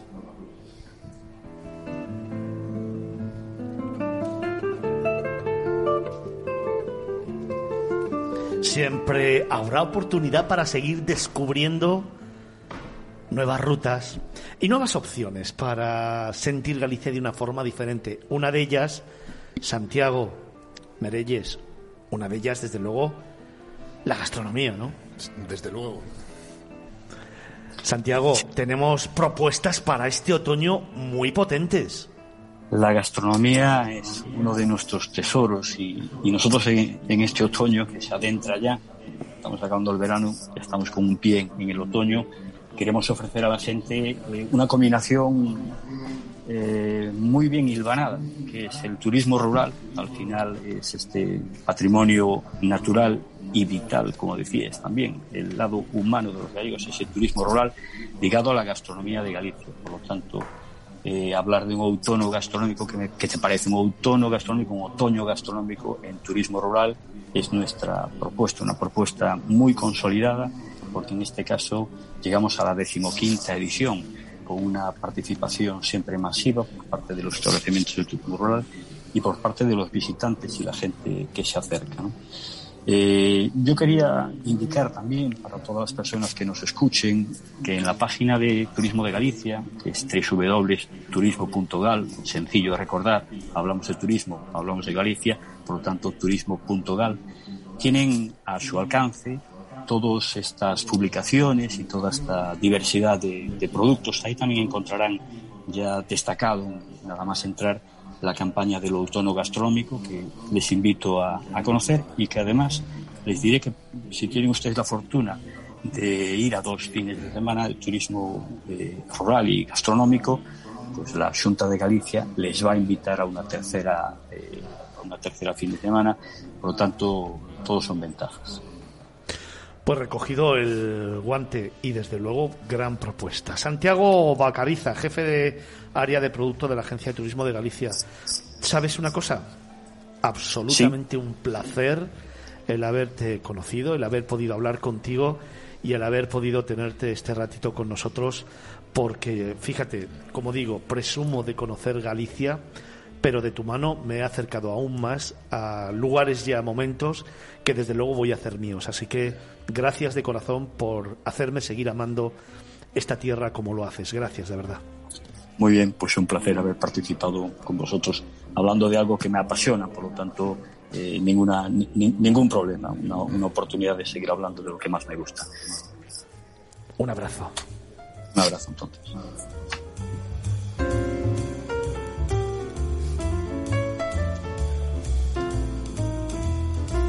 Oye, seguimos recibiendo mensajes y mensajes y mensajes de los oyentes, de ese más de medio millón de seguidores que tenemos y que me han ido trasladando en este ratito que hemos tenido de Publi. Vamos a recordar ese número de teléfono en el que todos los oyentes pueden mandarnos sus mensajes. Paloma. 655-8609-23. Repetimos. 655-8609-23. Tenemos abiertos todos los canales de participación y nuestras redes sociales en las que tenemos mensajes como por ejemplo Alicia. Hola miradas, me llamo Alicia y os escribo desde Asturias. Oyendo a Fernando hablar de Galicia, me pregunto yo, ¿conoces igual de bien mi tierra? ¿Me dejas enseñártela? Seguro que después no te resistes a venir hacer el programa desde aquí. Feliz fin de semana. Bueno, pues, pues te recojo el guante. Ya sabes que yo soy muy, muy, muy facilón. También nos dice Sonia. Hola amigos de Miradas, me llamo Sonia, soy una jubilada de Segovia y tengo todo el tiempo del mundo para disfrutar de cada lugar al que me lleváis cada fin de semana. Y sabéis una cosa, se ha hecho famosa ya esta frase, ¿eh? ¿Sabéis una cosa? Estoy haciendo mi particular libro de pueblos de España a los que ir con Felipe Alonso, con el profe. Seguid así, sois geniales. Oye, pues esto hay que trasladárselo a Felipe. También nos dice Pedro. eh, Hola miradas, me llamo Pedro y os escribo desde Cáceres. Quería saber si volvéis aquí a hacer el programa y si tenéis previsto más destinos donde poder ir a veros en directo. Me encanta viajar, soñar y vivir lo que nos contáis todos los sábados. Ah, por cierto, Galicia, prometido mi próxima escapada.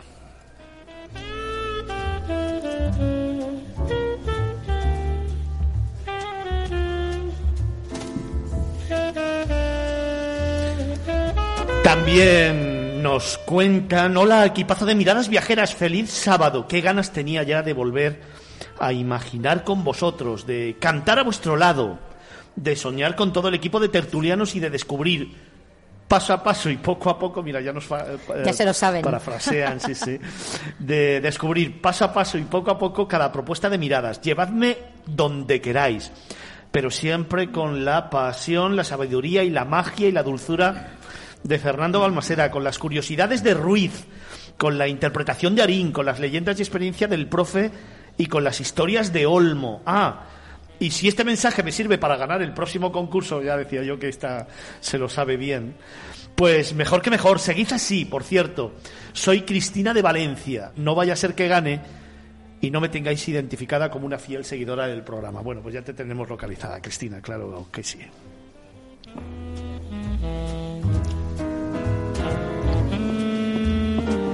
Pues para ese más de medio millón de seguidores que tiene este programa, vamos a contarles algo que me parece muy importante, Paloma.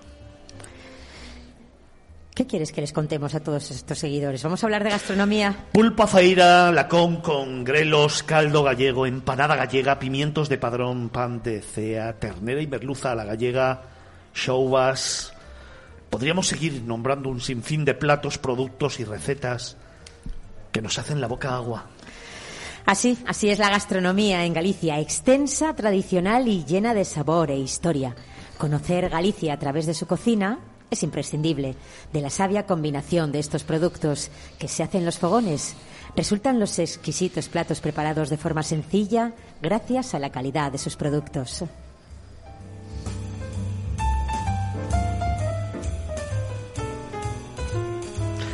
La característica fundamental de la gastronomía gallega es la alta calidad de sus materias primas, tanto en carnes como en productos del mar, así como en lácteos, cereales y del huerto.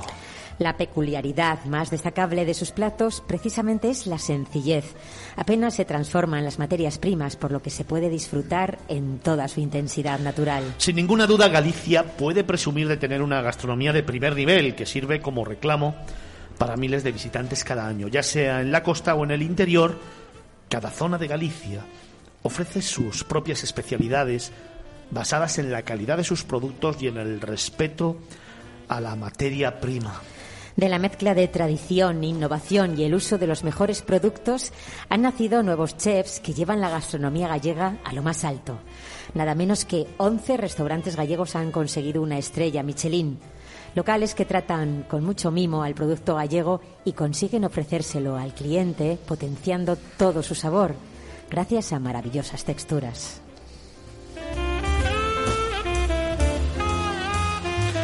Y para hablar de todo ello tenemos invitados de súper lujo. Esta mañana continuamos, como nos gusta a nosotros contar en Miradas Viajeras, con personas. Seguimos pensando que las personas son el alma de cualquier lugar, son el alma de los destinos, son el alma de los viajes. Las personas son las que ponen todo su cariño, su esfuerzo, su compromiso y su implicación en lo que hacen y en darle al viajero esa motivación y esa sensación única cuando deciden apostar por un viaje, por un destino, por un lugar que conocer y que descubrir, donde precisamente la gastronomía tiene mucho que decir.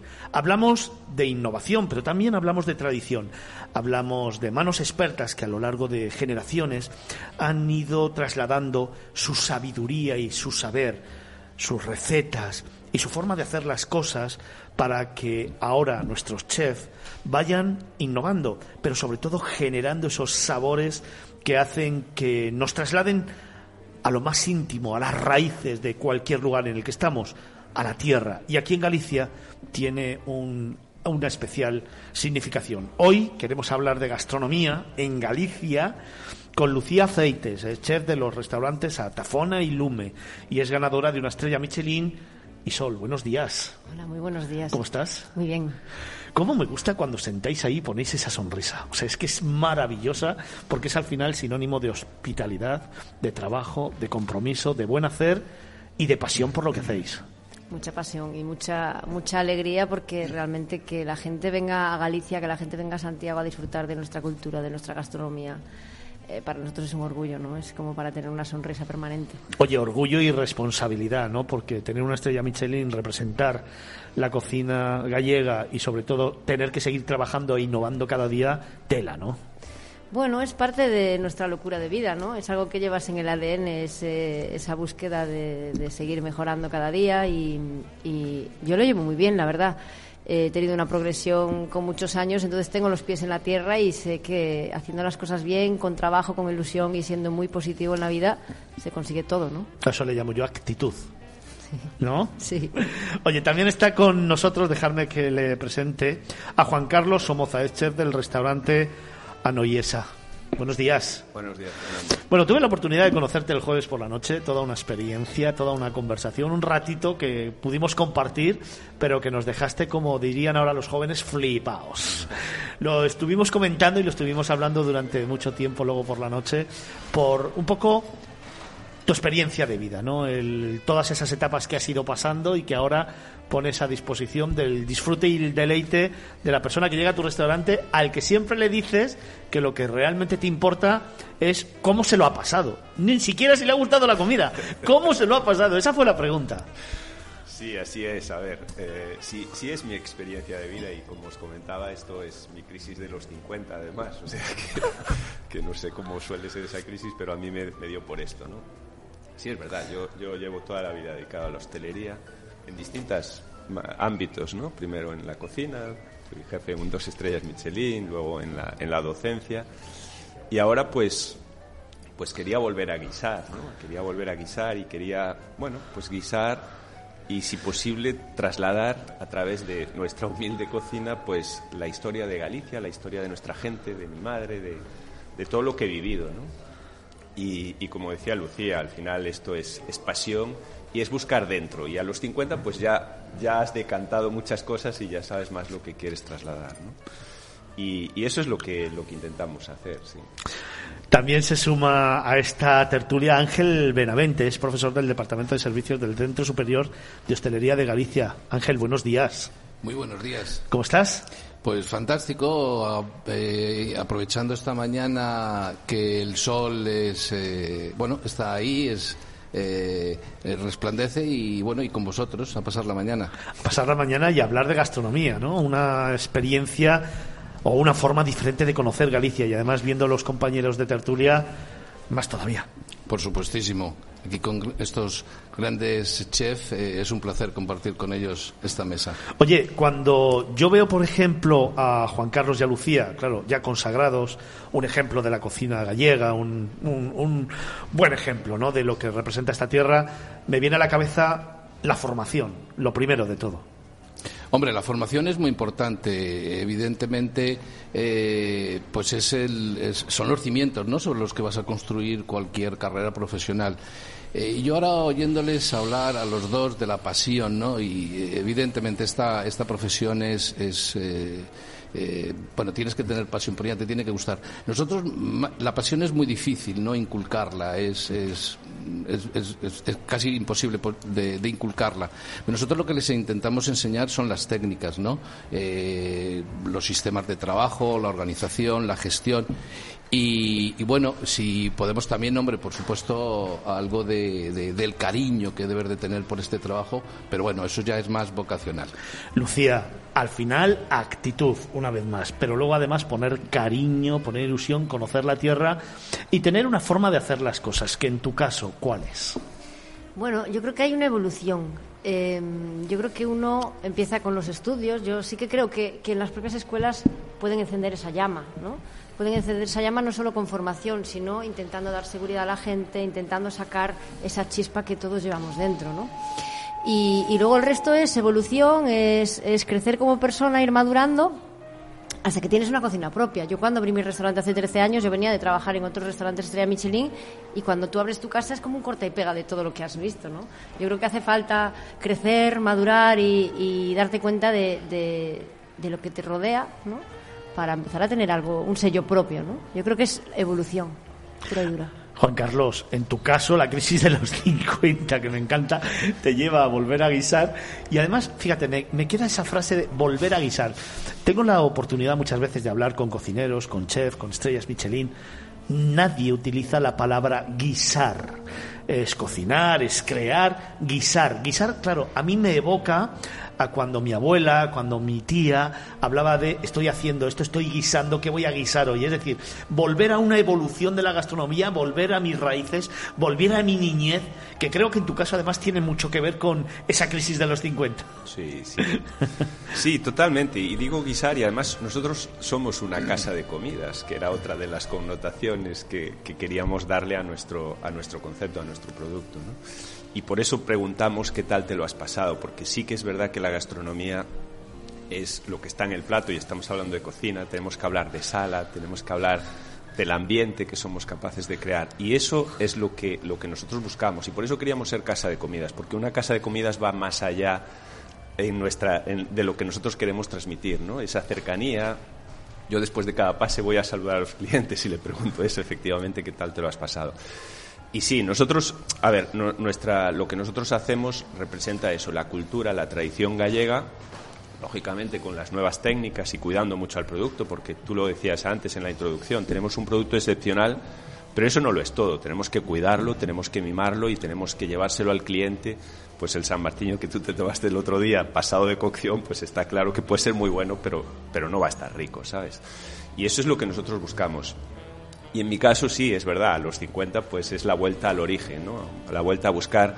Nosotros servimos berberechos y el berberecho que nosotros servimos es el berberecho que traía mi madre y que yo me comía allí en la eira y abría uno contra el otro, ¿no? Eso es lo que yo, cuando lo pruebo, quiero que sepa eso y, estoy buscando en el fondo de mis recuerdos. ¿no? Ángel, qué bonito eso de tenemos una gran materia prima, pero no lo es todo, hay que enseñar también a comerla, a prepararla y sobre todo a sacarle el máximo partido para que siga siendo una muestra de la identidad de la tierra. Evidentemente, mira, yo antes cuando, cuando estabas hablando y hablabas de personas, eh, yo el lunes empezamos las clases y la primera transparencia que, eh, que les puse, el primer eh, eh, buena idea que intenté transmitirle a los alumnos, es una frase que, que vi en internet, no sé de quién es, pero me encantó, y que dice literalmente, son las personas, los seres humanos, los que convierten los sitios en algo inolvidable. Entonces, eh, evidentemente, la materia prima está ahí, ¿no? Eh, la materia prima hay que trabajarla para, para transformarla en algo eh, diferenciador, ¿no? Y luego, como también decía Juan Carlos, la sala. La sala es muy importante. ¿eh? En la gastronomía, no solamente, o sea, la, cocina evidentemente es un factor importante, pero la sala también es otro factor importante que hasta ahora ha estado un poco, un poco olvidado, ¿no? Siempre ha sido y siempre se habla y se habla yo creo que con, mucha lógica y con mucha razón de los chefs, de las estrellas Michelin, etcétera, etcétera, pero la estrella Michelin eh, va respaldada también siempre por, por, esa, por esa parte de la sala, ¿no? de, de atención al cliente y tal. Entonces, eh, bueno, pues antes yo decía que, que, lo de la vocación no se lo puedes inculcar. No, no se lo puedes inculcar. Yo creo que es difícil inculcar una vocación, ¿no? Pero sí les, les, les intentas transmitir ese cariño por la profesión y ese, bueno, identificarte por, con y para el cliente. Como me gusta lo de la sala, porque además quiero aprovechar para lanzarle un mensajito a Roy. Fue maravillosa. Él decía, bueno, soy como un hijo adoptivo de Juan Carlos, ¿no? Me siento como tal. Qué bien nos trató. Qué o cómo nos hizo pasar la noche. Cuánto sabe. Cuánto nos hizo, ¿verdad? Entender la cocina, tu cocina, tu casa y sobre todo cómo nos hizo precisamente tener ese sentimiento. O sea, por la sala se comienza y luego evidentemente los fogones, la materia prima, la creación, la innovación, todo lo que me queráis contar, pero si al final en la sala te tratan bien, te explican, te cuentan, al final yo creo que tienes un sentimiento todavía mayor, no hacia donde estás. Totalmente, totalmente. Oye, Lucía, te voy a pedir un favor. Dime. ¿Cocinamos para ese más de medio millón de seguidores que tenemos y le creamos ese menú, un menú en el que pongamos en valor las raíces de Galicia. Es decir, yo no conozco Galicia, vengo por primera vez y voy a tu casa y me gustaría que me enamoraras a través del paladar y que me enseñaras Galicia a través de tu cocina. ¿Qué les proponemos? Pues eh, mi menú, por ejemplo, es un menú basado muchísimo en las verduras, eh, basado muchísimo en el pescado, el mar y en los mariscos, ¿no? Entonces, cuando entras en mi casa, eh, aparte de tener tres o cuatro platitos hechos con, con, berzas, con tomates de temporada, con zanahorias, luego siempre te, te, te, voy a presentar platos que tengan nombre propio, ¿no? Si te voy a poner un berberecho, va a ser cuando esté el berberecho de no ya en perfecta condición eh, cuando vas a tomar una ostra, te voy a decir, vamos a viajar a Cambados y te voy a explicar el porqué de esa ostra, qué tipo de ostra, y todo tiene que tener nombre propio, ¿no? Cuando nos vamos a, al pescado, nos vamos a ir a, a Pescaderías, que es un sello de garantía gallego, y te voy a decir de dónde viene ese pescado, dónde se, se ha pescado, si es eh, merluza de celeiro, merluza de bulela, si, si viene de la lonja de, de Ribeira, una lubina, un melo que estoy teniendo hoy ahora espectacular. Y, y, lo mismo con la carne, ¿no? Si, si nos vamos a tomar una, una, vaca cachena, ¿de dónde viene? Creo que es muy importante el producto en Galicia porque además tenemos grandes productores, ¿no? Y, y los productos tienen nombre y apellido, ¿no? Que certifica esa calidad y, y, que va más allá de nuestras fronteras. ¿no? Oye, le ponemos nombre y apellidos a un plato, a una receta, algo que para ti digas, cuando lo estoy haciendo me evoca Galicia. Si no estuvieras aquí echaras de menos la tierra, ¿qué harías para recordarla? Pues yo, para mí, lo que más echaba de menos fuera de Galicia era la merluza. Fíjate tú, ¿eh? Es un, pescado sencillo, pero es que fuera de Galicia no se entiende, sobre todo porque la frescura con la que llegan nuestras casas es muy difícil encontrar esa, esa frescura fuera de aquí, ¿no? Y para mí lo más eh, gallego y lo más sencillo que hay de cocinar es, es, una merluza la gallega, por ejemplo, ¿no? Con unos guisantitos, con su patatita, con su cebolla eh, pochadita y con su ajada gallega, que es un plato muy sencillo, pero que a la vez para mí que cuando estaba fuera de Galicia era lo que más me evocaba a mi casa, a la comida en familia ¿no? y, y, y a mi tierra. Lucía, son las 11 y 33 de la mañana, llevamos aquí desde las 7 y media y sinceramente me acabas de poner la boca muy mal. Merelles, ¿cómo lo ves? Pues, pues estupendo, a mí también me está... ya está dando hambre, ¿no? Sí, sí. Oye, Juan Carlos, y tú, esa receta que creo que ya sé dónde me vas a llevar. Al pulpo, a lo mejor. ¿Nos cuentas a esa, ese pulpo? Bueno, te podría llevar a un buñuelo de la con, también, que está muy bien. Sí, señor. Pero sí, ese pulpo, mira, ese pulpo representa muy bien lo que estábamos hablando. Porque ese pulpo, vale, mira, ese pulpo es pulpo gallego de roca que cogemos en temporada, que está ahí perfecto, que lo procesan en lira. Y es un pulpo que, claro, que para nosotros cuando lo contamos, cuando lo cuenta Roy, Sebas, Marcos y tal, que eso es fundamental. Yo suelo decir que lo mejor de nuestra cocina es la sala y lo mejor de la sala es la cocina, porque luego hay que respaldar lo que cuentan, evidentemente. Pero Mira, ese pulpo representa a nuestros marineros. Yo, tú vas a verlos, tú ves esas manos y dices, hostia, cuidado, tengo que cuidar este pulpo porque este señor trabajó mucho para sacarlo así bonito, ¿no? Representa eso. Luego, mira, ese pulpo lleva una patatita, una patatita deshecha, que es la patata que yo comía de pequeño cuando hacían la caldeirada, que yo siempre decía, oye, yo quiero la patata del fondo de la olla, ¿sabes? Que se deshacía, que tenía ahí ese, esa jadita y tal. Y luego, claro, es un pulpo muy de casa de comidas y que representa eso que decíamos, porque es, llevamos el pulpo que está cocido, es medio pulpo, eh, que está perfecto, doradito a la plancha, con ese crujiente, luego esa patatita en la base, esa ajadita con infusión de verduritas, dos días ahí macerando y tal. Y claro, y luego viene alguien y te lo trincha en la mesa, ¿no? Que eso es la leche, ¿no? Te lo trincha, te lo cuenta y luego, claro, y luego es un plato de rebañar, ¿no? Es decir, tú pinchas el pulpo, rebañas la patatita y luego cuando has terminado coges un pan que está de cine y acabas de untar todo eso. Y para mí eso es una experiencia gastronómica, ¿no? Te has pringado, te lo han contado, te han explicado de dónde viene ese pulpo y el por qué, porque todo tiene que tener un sentido, ¿no? Yo creo que la honestidad es lo que te hace ser creíble y lo que hace que esa experiencia sea bueno, pues diferente y que te marque, aunque sea un poquito. Ángel, ¿cómo le contamos a los eh, estudiantes a partir del lunes que viene la emoción, la sabiduría, el trabajo y la forma de contar las cosas de Lucio y de Juan Carlos? ¿Cómo llegan a estar en este lado de la mesa? Bueno, pues llegan con, con trabajo, con, con, sacrificio. Nosotros, eh, desde que se, el centro se, se inauguró, se, se, estableció en el año 94, algo que, que, que hoy en día se, se, habla mucho en las universidades, que es la dualidad ¿no? de, con las empresas. Pues nosotros desde el año 94 lo llevamos haciendo. Entonces, eh, eh, creo que eso ayuda mucho a que, los, eh, a que los alumnos se conviertan en grandes profesionales, es decir, donde su, durante su trayectoria como estudiantes, van ya conociendo empresas, hacen stage, es obligatorio, es una asignatura más que y, mm, que, tienen que pasar por, por, diferentes establecimientos y entonces ya se van vinculando y ya van viendo la realidad. Eh, de hecho, como anécdota, este verano, bueno, que hacemos seguimiento de los stas, alguno, algún alumno me decía, pero ¿me corresponden dos días libres o un día libre? Digo, mire, lo que le corresponde es trabajar, ¿vale? Y aprender. Lo de los dos días y el día libre, si, si lo haces con gusto y lo haces con pasión, pues te dará lo mismo, ¿no? Hombre, descansar y que descansar, evidentemente, que si no las ojeras luego son muy grandes. Y luego en el fondo me decía, pues es verdad, tienes razón, ¿no? Es decir, si, si estás trabajando y te gusta. Entonces es lo que les intentas inculcar donde, de, durante la, la, la, los estudios, ¿no? Luego también eh, los profesores todos los profesores eh, en el centro vienen del sector, con lo cual también les inculcas, ¿no? Cuando les estás eh, eh, enseñando esas técnicas de elaboración, esas técnicas de servicio, etcétera, etcétera, pues las acompañas de anécdotas, las acompañas de experiencias. Y yo creo que todo eso enriquece y ayuda a, bueno, pues a visualizar algo más la profesión. No solamente que se tiene que meter el pescado en el horno a esta temperatura y ya está, sino todo lo, lo que hay alrededor de eso. Ángel, ¿tenemos asegurada esta parte de la mesa para el futuro? de Galicia?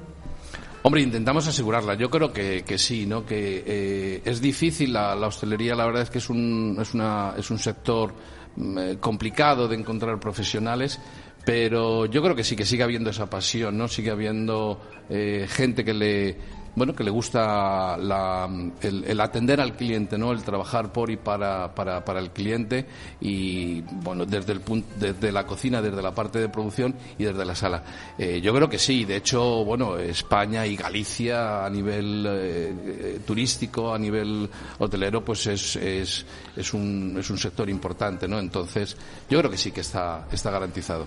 Lucía, Juan Carlos, a ver, vamos a diseñar un menú a mano con mano. ¿eh? Un primero, O unos entrantes, venga, unos entrantes, Lucía, va. Unos entrantes. A mí el buñuelo eso que me dijiste me parece espectacular. Yo, en mi casa siempre empezamos el menú, le llamamos cuasmans, que precisamente son unos snacks para comer con las manos para divertir a la gente, ¿no? Yo creo que me quedo con ese buñuelo y creo que este domingo voy a cenarlo. vamos. Sí, señor. El, eh, uy, el lunes, por Dios. Eh, el primero, ¿qué, qué tomamos? Pues mira, nosotros venga. ahora tenemos unas alcachofitas fritas con, con virutas de jamón que están de, de cine, vamos, o sea, y es fresquito. Pero bueno, también le pondría unas navajitas, ¿eh? tenemos unas Una navajas que están... empanada. ¡guau! Yo te iba a decir, de marisco, las navajas ahora están Esas espectaculares. navajas están El espectaculares. percebe, el percebe está en un momento fabuloso también. O sea, que nos hemos empezado con el buñuelo, después nos hemos ido a unas navajitas, a los Yo luego pondría un variadillo de, de marisco, ¿no? Para que la gente sepa saborear, pues ese, ese berberechos. La eh, nécora ahora está muy buena. está muy sí, buena ahora. Tenemos es que, buena nécora ahora. sí. Es que, es que está muy buena aquí. Todo eso, eh, eh, estamos en el primero todavía, ¿eh? Bueno, En Galicia ya sabes cómo se come. Sí, sí, ya sabes por- cómo se come. Por eso, por eso. Y ser abundante. Bueno, Venga, vamos al pescado, vamos a pasar al segundo plato, va. A mí con el San Martín me has conquistado también, ¿eh? Tengo que decirlo. Buah, es que fue espectacular, ¿eh? Es Ahora que te- claro, sí, es que es que mira, es que claro.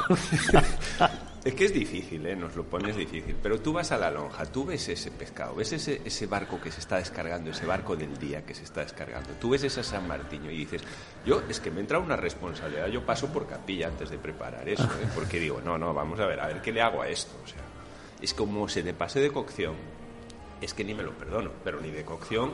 Y ese ajito cortado al momento que infusionas en aceite frío para que suelte toda su esencia. Bueno, tú viste cómo estaba ese San Martín. o sea, Y para el que todavía se atreva con algo más, Con una carne, con, una, con un buen guiso, ¿no? Mira, yo te hago unas fabas con morro de cerdo y setas, boletus. Esas fabas de Lourenzá, vamos, que es. Esa fava es que todo lo que le das te lo devuelve. ¡Buah!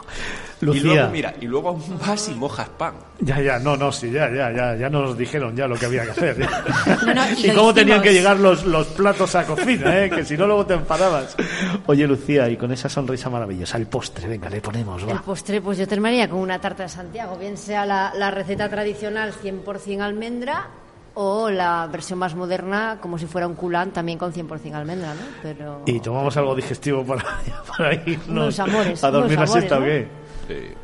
Con un licorcito gallego meus amores o con un orujito, yo creo Buah. que acompañar esa tarta. O como decía mi suegro, un chorizo también.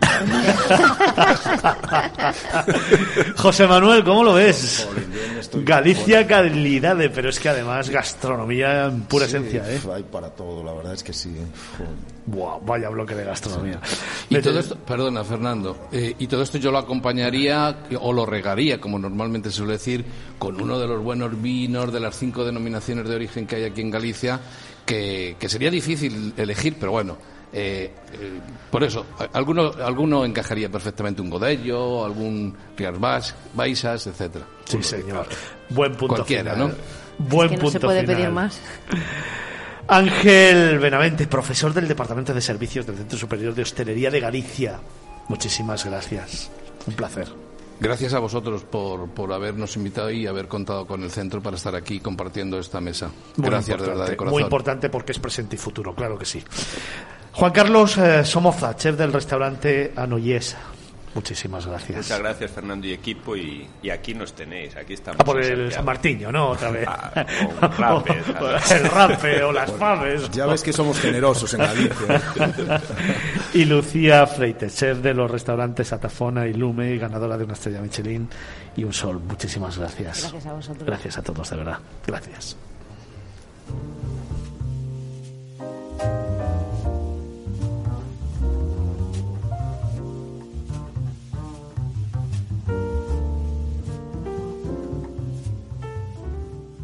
Miradas viajeras en Capital Radio.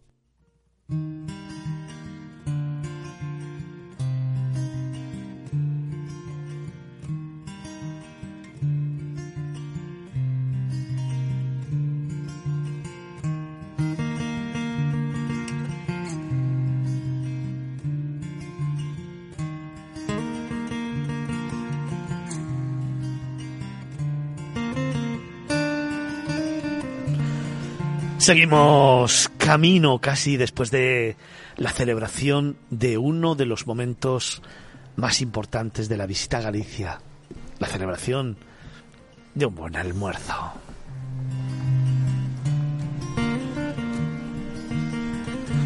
Espectacular, yo diría simplemente espectacular, ¿no? Espectacular lo que han contado, pero claro, es que todo esto nosotros lo, hemos, lo estamos viviendo estos días. Y claro, cuando nos explicaba Juan Carlos qué bien lo contó Roy, y fíjate si lo contó bien, que es que probamos varios pescados en, en, una misma sentada. que no. sabíamos elegir y dijo, bueno, lo mejor es que probéis ambos. La verdad es que me quedo, fíjame, eh, fíjate otra vez, con personas al final no dejan de ser el alma, el alma de cualquier destino, el alma de cualquier lugar, y al final son ellos los que hacen precisamente, los que hacen muy grande un destino, muy, muy grande. José Manuel, la gastronomía decíamos antes, como uno de los grandes emblemas de Galicia, como una de las grandes motivaciones y sobre todo como un ejemplo claro de la historia, de la evolución del presente y del futuro, porque al final ha sabido perfectamente conjugar materia prima, raíces, historia, recetas ancestrales, la tradición de las abuelas con la innovación de cocineros que ponen la gastronomía de Galicia a nivel mundial, no en lo más alto. Sí, es cierto. Eh, Quizás eh, hace algunos años pues la, gastronomía gallega mm, era conocida exclusivamente por su buen producto. Eh, quizás no había unos restaurantes que llevasen allá la elaboración, pero hoy tenemos 14 estrellas Michelin, treinta y pico Sole Repsol y tenemos el primer restaurante con dos estrellas Michelin el municipio de Ogrove. Eh, todo esto lo demuestra pues una evolución muy positiva que ha llevado a la gastronomía a estar ahí en el, segundo a veces o el tercer o el tercer eh, motivo para visitar Galicia. ¿Galicia destino gastronómico? Sí, yo creo que sí. En, estos momentos, yo recientemente de alguna experiencia pues, que he tenido algún restaurante, eh, cuando yo empecé en esto, en la comunicación turística, era muy difícil, como decía antes, pensar que alguien se viajase para comer, pero ahora está a la orden del día. Y en un restaurante hace poco tiempo, pues eh, había una pareja de, estaban comiendo una pareja de, de catalanes que venían de Girona y venían precisamente a comer a un restaurante de Galicia. Venían, comían y se iban. O sea, que eh, me ha cambiado mucho la motivación y desde luego aquel, aquella gastronomía del producto que, que apenas se cocía, se guisaba y se ponía en la mesa, pues ahora tiene grandes maestros, grandes chefs en Galicia que, que, que han hecho que esto, la verdad, estemos a un nivel muy importante.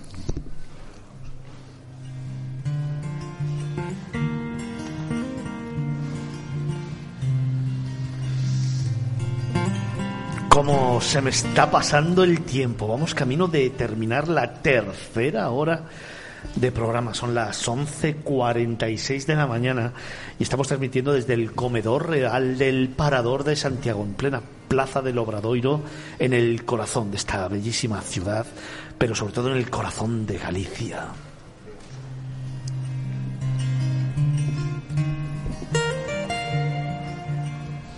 Hemos hablado de magia, hemos hablado de sentimientos, hemos hablado de personas, hemos hablado de gastronomía, hemos hablado también evidentemente de arquitectura, de cultura, hemos hablado de fiestas, de folclore, hemos hablado del camino y hemos tenido a los grandes protagonistas del sector turístico en estas casi tres horas de programa que ya llevamos, pero todavía nos quedan muchas cosas que contar.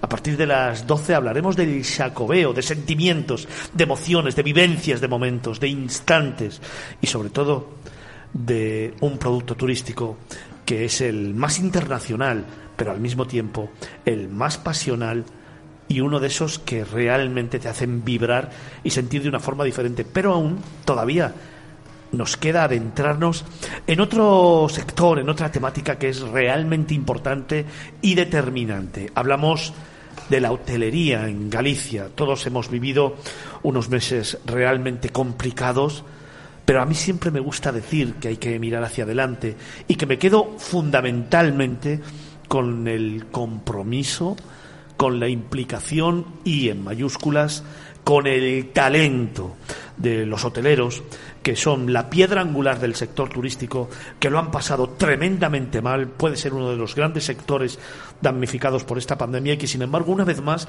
han dado muestra de su profesionalidad, de su trabajo, de su implicación con el sector, con ese gran motor de la economía en España y han sido capaces de poco a poco ir saliendo hacia adelante, dando un ejemplo más a nivel mundial de lo que tenemos, de lo que somos y de lo que sabemos hacer en España, que caray, hay que decirlo, hay que presumir y hay que ponerlo en valor. Igual que los demás lo hacen y son bastante o están bastante por debajo de lo que somos nosotros en España, aquí en nuestro país, tenemos que alzar la voz y ya que somos ese segundo destino del mundo en turismo, volver a recalcar que las personas y los profesionales son los que hacen precisamente que ese sector hoy sea un ejemplo para todo el mundo, que exportemos conocimiento y que realmente el entresijo empresarial esté reconocido a nivel mundial. Por eso hoy queríamos dedicarle unos minutos y queremos hacerlo con dos grandes protagonistas, con dos grandes personas. De aquí, de Galicia. Uno de ellos es Jesús Picalio, que es el vicepresidente del clúster de Galicia. Buenos días. Hola, buenos días. ¿Cómo estás? Muy bien. Bien. Maravilla, con este día espléndido, con la plaza de Obradoiro, como estamos viendo, llena de peregrinos. Y con fuerza, con Pues ilusión, es como que- me gusta a mí. Esto es que salimos. ¿no? Claro que sí, eso es, eso es, así me gusta, eso es que salimos. Y también con Juan Viñas, que es el director de Monte de Gozo y también el propietario de Carris Hoteles. Juan Viñas, buenos días. Buenos días, Fernando. Qué ganas tenía de tenerte aquí también. Yo, y yo de verte. y Cuando hablo de profesionales, cuando hablo de personas, cuando hablo de ilusión, de fuerza, de trabajo, de talento, hablo de todo el equipo de Carris Hoteles, hablo de Juan Viñas en particular y hablo de una apuesta por Galicia, ¿no? Sí, eh, somos, somos una empresa que, como sabéis, es eminentemente gallega, aunque tenemos afán de, expandirnos y continuar. Una operación importante en nuestro país vecino, en Portugal también. Y, sobre todo, pues sí, unas raíces gallegas, atlánticas, que, pretendemos que, sean la raíz y el alma de nuestro producto hotelero. Y desde ahí exportarlo y expandirlo hacia donde podamos. ¿Cuántos ratos de charla hemos tenido tú y yo durante estos meses atrás? ¿Cuánto tiempo hemos compartido? Y me queda siempre un mismo sentimiento. Vamos a seguir, vamos a trabajar, vamos a defender Galicia, vamos a trabajar por Galicia y vamos a continuar manteniendo los puestos de trabajo y saliendo de esta pandemia todavía más reforzados porque tenemos ilusión y tenemos ganas de que Galicia siga siendo un ejemplo para todo el mundo. Qué difícil, pero sin embargo, qué ganas de ver la luz y qué ganas de seguir hacia adelante. Pues efectivamente, Fernando, este- esta pandemia ha pasado por encima de, de todos nosotros, en nuestro sector en particular, ha sido durísimo, sigue siendo muy duro, estamos viendo una luz, creo que por fin vemos una luz después de estos picos de sierra de- durante dos años que todos pensábamos que salíamos, que no. Nos hemos tenido que reestructurar y, preparar planes estratégicos de forma continuada que al día siguiente habíamos de romper. Pero bueno, creo que este es el, final del camino de- de este horror que hemos vivido. Los ratios, los, las, las estadísticas, los números, las sensaciones, así nos lo, nos lo hacen ver y, este esfuerzo final, pues con, a pesar de todas las heridas de guerra que indiscutiblemente las vamos a tener, creo que no pueden mermar nuestra ilusión y nuestra gana de seguir adelante y, esforzarnos, como lo hemos hecho siempre, para, para continuar y, seguir apostando por aquello que nos apasiona y, forma parte de nuestra vida. Sí, señor. Seguir apostando por eso que nos apasiona, Jesús. Esa yo creo que es la filosofía de vida y sobre todo una actitud, sobre todo en vuestro sector, ¿no? Tenemos el mejor escenario, ¿no? Quizás seamos el único destino del mundo donde tú decides venir caminando y eres recibido con el abrazo, con el abrazo del Santiago Apóstol. Esto no hay destino en el mundo que lo elija. Al margen del senderismo, del paisaje, de la gastronomía, al margen que somos un escenario post-COVID, como se ha visto este verano, muy demandado y, y afortunadamente con facturaciones en el sector pues superiores a, a 2019, que fue nuestro año de oro, ¿no?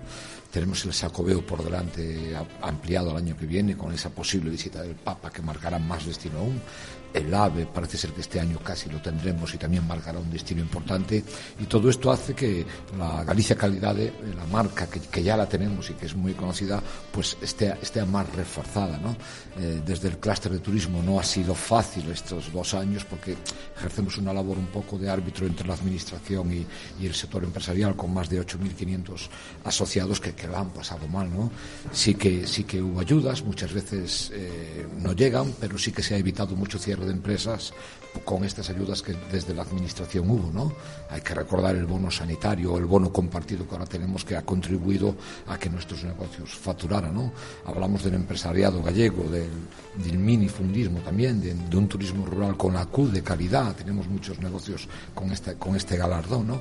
Y todo esto hace que, que tengamos un atractivo muy importante y que seamos un destino deseado y un destino que, que yo creo que vamos a seguir creciendo porque no hay duda, o sea, la calidad la gastronomía, la seda, pero sobre todo la buena gente que somos los gallegos.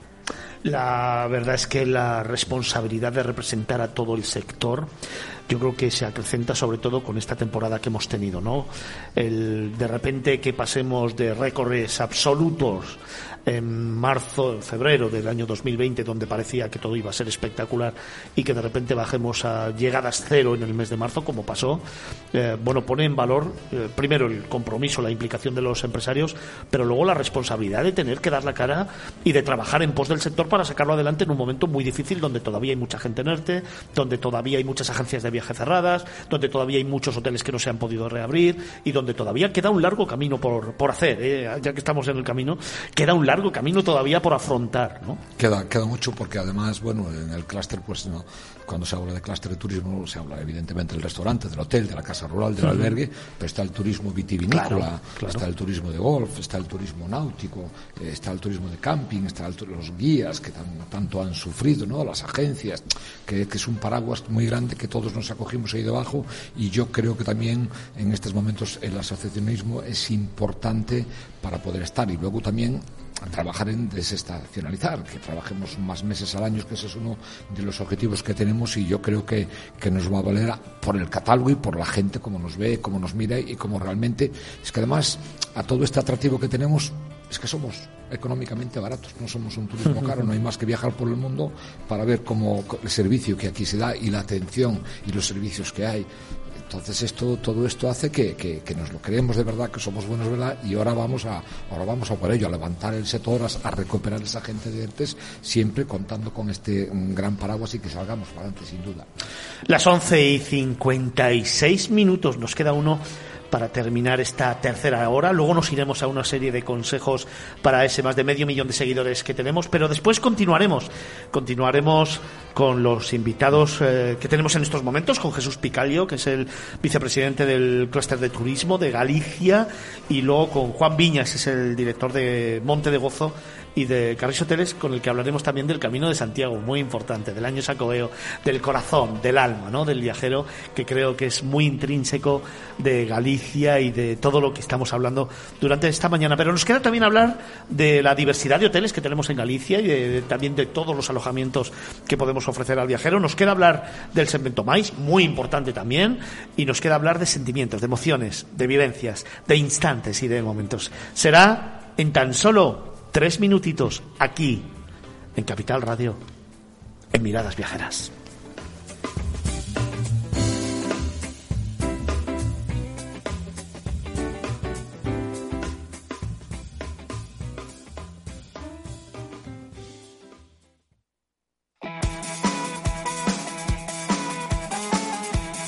¿Sabéis una cosa? En Miradas Viajeras comenzamos nueva temporada. Y lo hacemos a lo grande, en directo desde Galicia. Queremos descubrir contigo una tierra mágica que deja huella, un lugar de ensueño para disfrutar todo el año. El sábado 11 de septiembre de 10 a 1 de la tarde comienza un nuevo camino en Santiago de Compostela contigo y con Fernando Balmaseda. No te lo pierdas, va a ser una temporada apasionante. Miradas viajeras con Fernando Balmaseda todos los sábados de 10 a 1 de la tarde. Engánchate a nuestra onda. Escuchas Capital Radio, Madrid 105.7, la radio de los líderes. En el restaurante Oter podrás disfrutar de nuestra cocina de mercado con carta de picoteo y una amplia selección de mariscos junto a guisos, arroces, pescados de anzuelo y carnes rojas. Elaboramos menús especiales para eventos familiares y de empresa en pleno barrio de Salamanca. Te esperamos en la calle Claudio Coello 71, teléfono 91 431 67 70. Tenemos aparcacoches, una recomendación del programa gastronómico Mesa y Descanso. Ahora más que nunca tienen un propósito. Marta, Pedro, Lucía. Seres extraordinarios que con pequeños gestos, como cerrar el grifo mientras enjabonan, cuidan el agua. Únete a ellos. Descubre tus superpoderes en canal de Isabel El poder está en tu mano. Cuidando el agua, cuidamos de todos. Canal de Isabel II. Si te gusta la cocina gallega de siempre, en el Mesón Gallego 1 y el Mesón Gallego 2 encontrarás los mejores pescados y mariscos de las costas junto a recetas de la Galicia interior, además de las carnes de Sanabria y los mejores embutidos de Zamora y nuestra terraza. Te esperamos en la calle Muller 35, teléfono 91 579 3623 y en la Plaza de la Remonta 13, teléfono 91 579 0769. Una recomendación del programa gastronómico Mesa y Descanso. Si eres empresario, emprendedor, dueño de un negocio o quieres serlo y buscas un programa donde hablen tu idioma, escucha Negocios de Carne y Hueso 360, de lunes a viernes a las 3 y media de la tarde en Capital Radio, el programa para empresarios y emprendedores hecho por empresarios y emprendedores de éxito, con Mariló Sánchez Fuentes.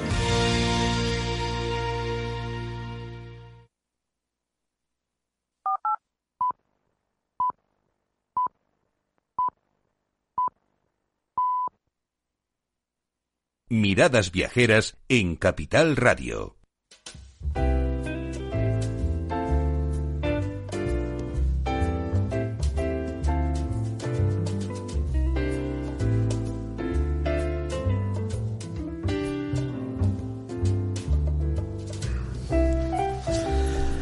¿Cómo se me pasa el tiempo? Tres horas de programa ya, desde las nueve de la mañana, emitiendo en directo y comenzando temporada en Miradas Viajeras. Tres horas narrando historias, tres horas descubriendo Galicia, tres horas que hablábamos ahora en esta desconexión. ¡Wow! Que se nos quedan cortas. Así que me voy a pasar todos los protocolos y le voy a tirar aquí a mi amigo Merelles que, machote, nos queda todavía mucho que contar, mucho que hacer y muchas veces que venir. Mira, yo al principio cuando llegué... Mira, te voy a contar. Cuando llegué aquí a las nueve menos algo decía, jo, cuatro horas de programa, esto no lo llenamos ni, ni locos.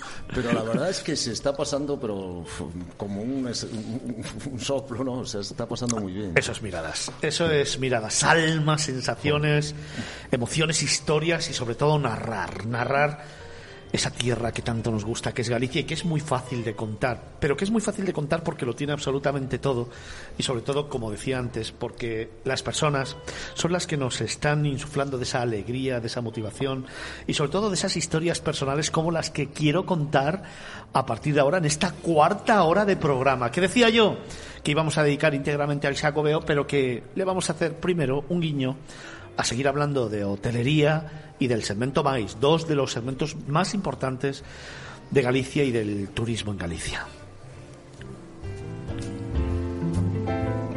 Pero agarraros, ¿eh? que vienen curvas, que vamos a hablar del Xacobeo, que vamos a hablar de emociones, que vamos a hablar de peregrinos, que vamos a hablar de historia, de cultura, de la esencia y de la magia de Galicia, que vamos a hablar de cuestiones personales, que vamos a hablar con gente que sabe muy bien lo que es el camino, que lo ha hecho, que lo ha disfrutado, que lo ha vivido intensamente y que hoy quiere narraros algunas de sus experiencias. Seguimos desde este comedor real del Parador de Santiago en la plaza del Obradoiro, en el en el hostal Reyes Católicos, emitiendo en directo cuatro horas de miradas viajeras que arranca temporada y que ya queda menos para contaros una gran sorpresa. Será a eso de la una menos diez de la mañana. Una gran sorpresa, un sueño, una sorpresa, un hecho épico, un algo que va a revolucionar el sector del turismo y de los medios de comunicación y que puedo decir con orgullo que es la primera vez en la historia de la radio mundial que se va a celebrar. Os lo contamos a la una menos diez. Pero antes tenemos otras muchas cosas que contar. Seguimos con José Manuel Merelles, es el jefe de área de la Agencia de Turismo de Galicia y también seguimos con dos grandes amigos, con Jesús Picalio, que es el vicepresidente del clúster de Galicia, y Juan Viñas, que es el propietario de Carris Hoteles y, de, y el director de Monte de Gozo. Jesús, em, si te cuento un pequeño secreto, un secreto muy íntimo, un secreto de esos que, bueno, ahora que no nos escucha nadie, ahora que no nos escucha nadie, eh, tengo ganas de compartir contigo. Hace muchos, muchos años inicié un proyecto que era contar toda España de faro en faro. Una auténtica pasada, ir de faro en faro contando las excelencias del destino y recorriendo toda la costa, recorrer toda España y ponerla en valor. De eso sabes mucho, ¿eh? Bueno, un poquitín, un poquitín. La verdad que en estos últimos años nosotros gestionamos el, el semáforo de Fisterra, el Finisterre, el fin de la Tierra. ¡Qué pasada! Fin de la puesta de sol y, la verdad que para nosotros es un máster el día a día de poder estar ahí. Y desde hace dos mesitos eh, te- nos han concedido otro faro en la playa de Carnota, justo enfrente al de Finisterre, y los hemos convertido en, en En hoteles, hoteles. hoteles con encanto. la verdad que la experiencia no puede ser mejor. No hay edificio más altruista que un faro. Los faros se inventaron y se hicieron para servir, para servir a la pesca, para servir a la navegación, sirvieron para salvar vidas. Hoy funcionan en automático, ya no hay fareros, pero el faro tiene que funcionar. Y nosotros los dotamos también para servir, servir ahora a, a uno de los pilares de este país, que es el turismo, ¿no? Entonces son sitios donde pones en valor eh, la gastronomía local, el paisaje, eh, tu territorio, donde las historias que allí hubo en edificios que tienen más de 100 años, pues hacen que sea un turismo emocional, ¿no? De poderlo contar y poderlo vivir. Y yo, pues, tengo la suerte, acompañado de mi hijo, que dirigimos este, estos dos faritos, queremos ir a alguno más. De hecho, tenemos nuestra empresita que se llama Turismo de Faros y hoy es una experiencia que toda la gente de todo el mundo nos, nos visita para vivir la magia de estar en un edificio de estos que son mascarones de proa del turismo de, de Galicia. ¿no? Olmo, yo que conozco el de Fisterra, al llegar hasta Fisterra, al llegar hasta el faro, ir subiendo esa carreterita, llegar hasta el final. Bueno, ahora hay que dejar el coche antes en esas esplanadas, sobre todo en verano, ¿no? Sobre verano, todo en verano hay hay que dejar gente. ahí el coche. Yo es que te Bueno, diría que hay que llegar andando. andando. Es que eso es lo que hay que hacer. Hay que llegar A andando, que no queda tan lejos de iba. Fisterra, del pueblo, que tenemos que mover el cuerpo, tenemos que mover las piernas, tenemos que pasar por ese cementerio que es una obra de arte en sí misma de César Portela, ese arquitecto que construyó el último faro que se construyó Punta en Nariga. España, el de Punta Nariga, que es una obra de arte. Ese sí que se concibió ya no solo para servir, sino para empatar tanto pases desde el mar viendo eh, eh, ese faro como una proa de barco, como si vas por tierra, que te quedas absolutamente maravillado cuando llegas a- a- al último faro de España que se construyó y que ahí está Punta Nariga y que a los que no lo conocen, que es la mayoría de gente, porque no es una ruta turística habitual, que vayan, porque es uno de esos sitios que te dejan sin palabras. Y desde luego de lo que he oído aquí, yo por supuesto conozco ese otro faro, he estado en el, sema- en el semáforo en Finisterre, pero conozco ese otro faro, Lariño. Lariño, Punta Insua. Y ya estoy mirando para cuándo reservar. porque, Vamos a ir a conocerlo. Porque lleva poco tiempo abierto, eh, no, vamos, ya, me, ya me faltan los días. Vamos a ir a conocerlo y luego lo vamos a contar, claro que sí, porque la verdad es que tiene que ser una apuesta y una experiencia única. Porque además son faros con muy poquitas habitaciones, muy, muy poquitas, Muy muy, exclusivos, exclusivos. muy Y claro, cuando de repente te despiertas y entra la luz y solamente ves mar y mar, infinito, horizonte, claro, es una experiencia única.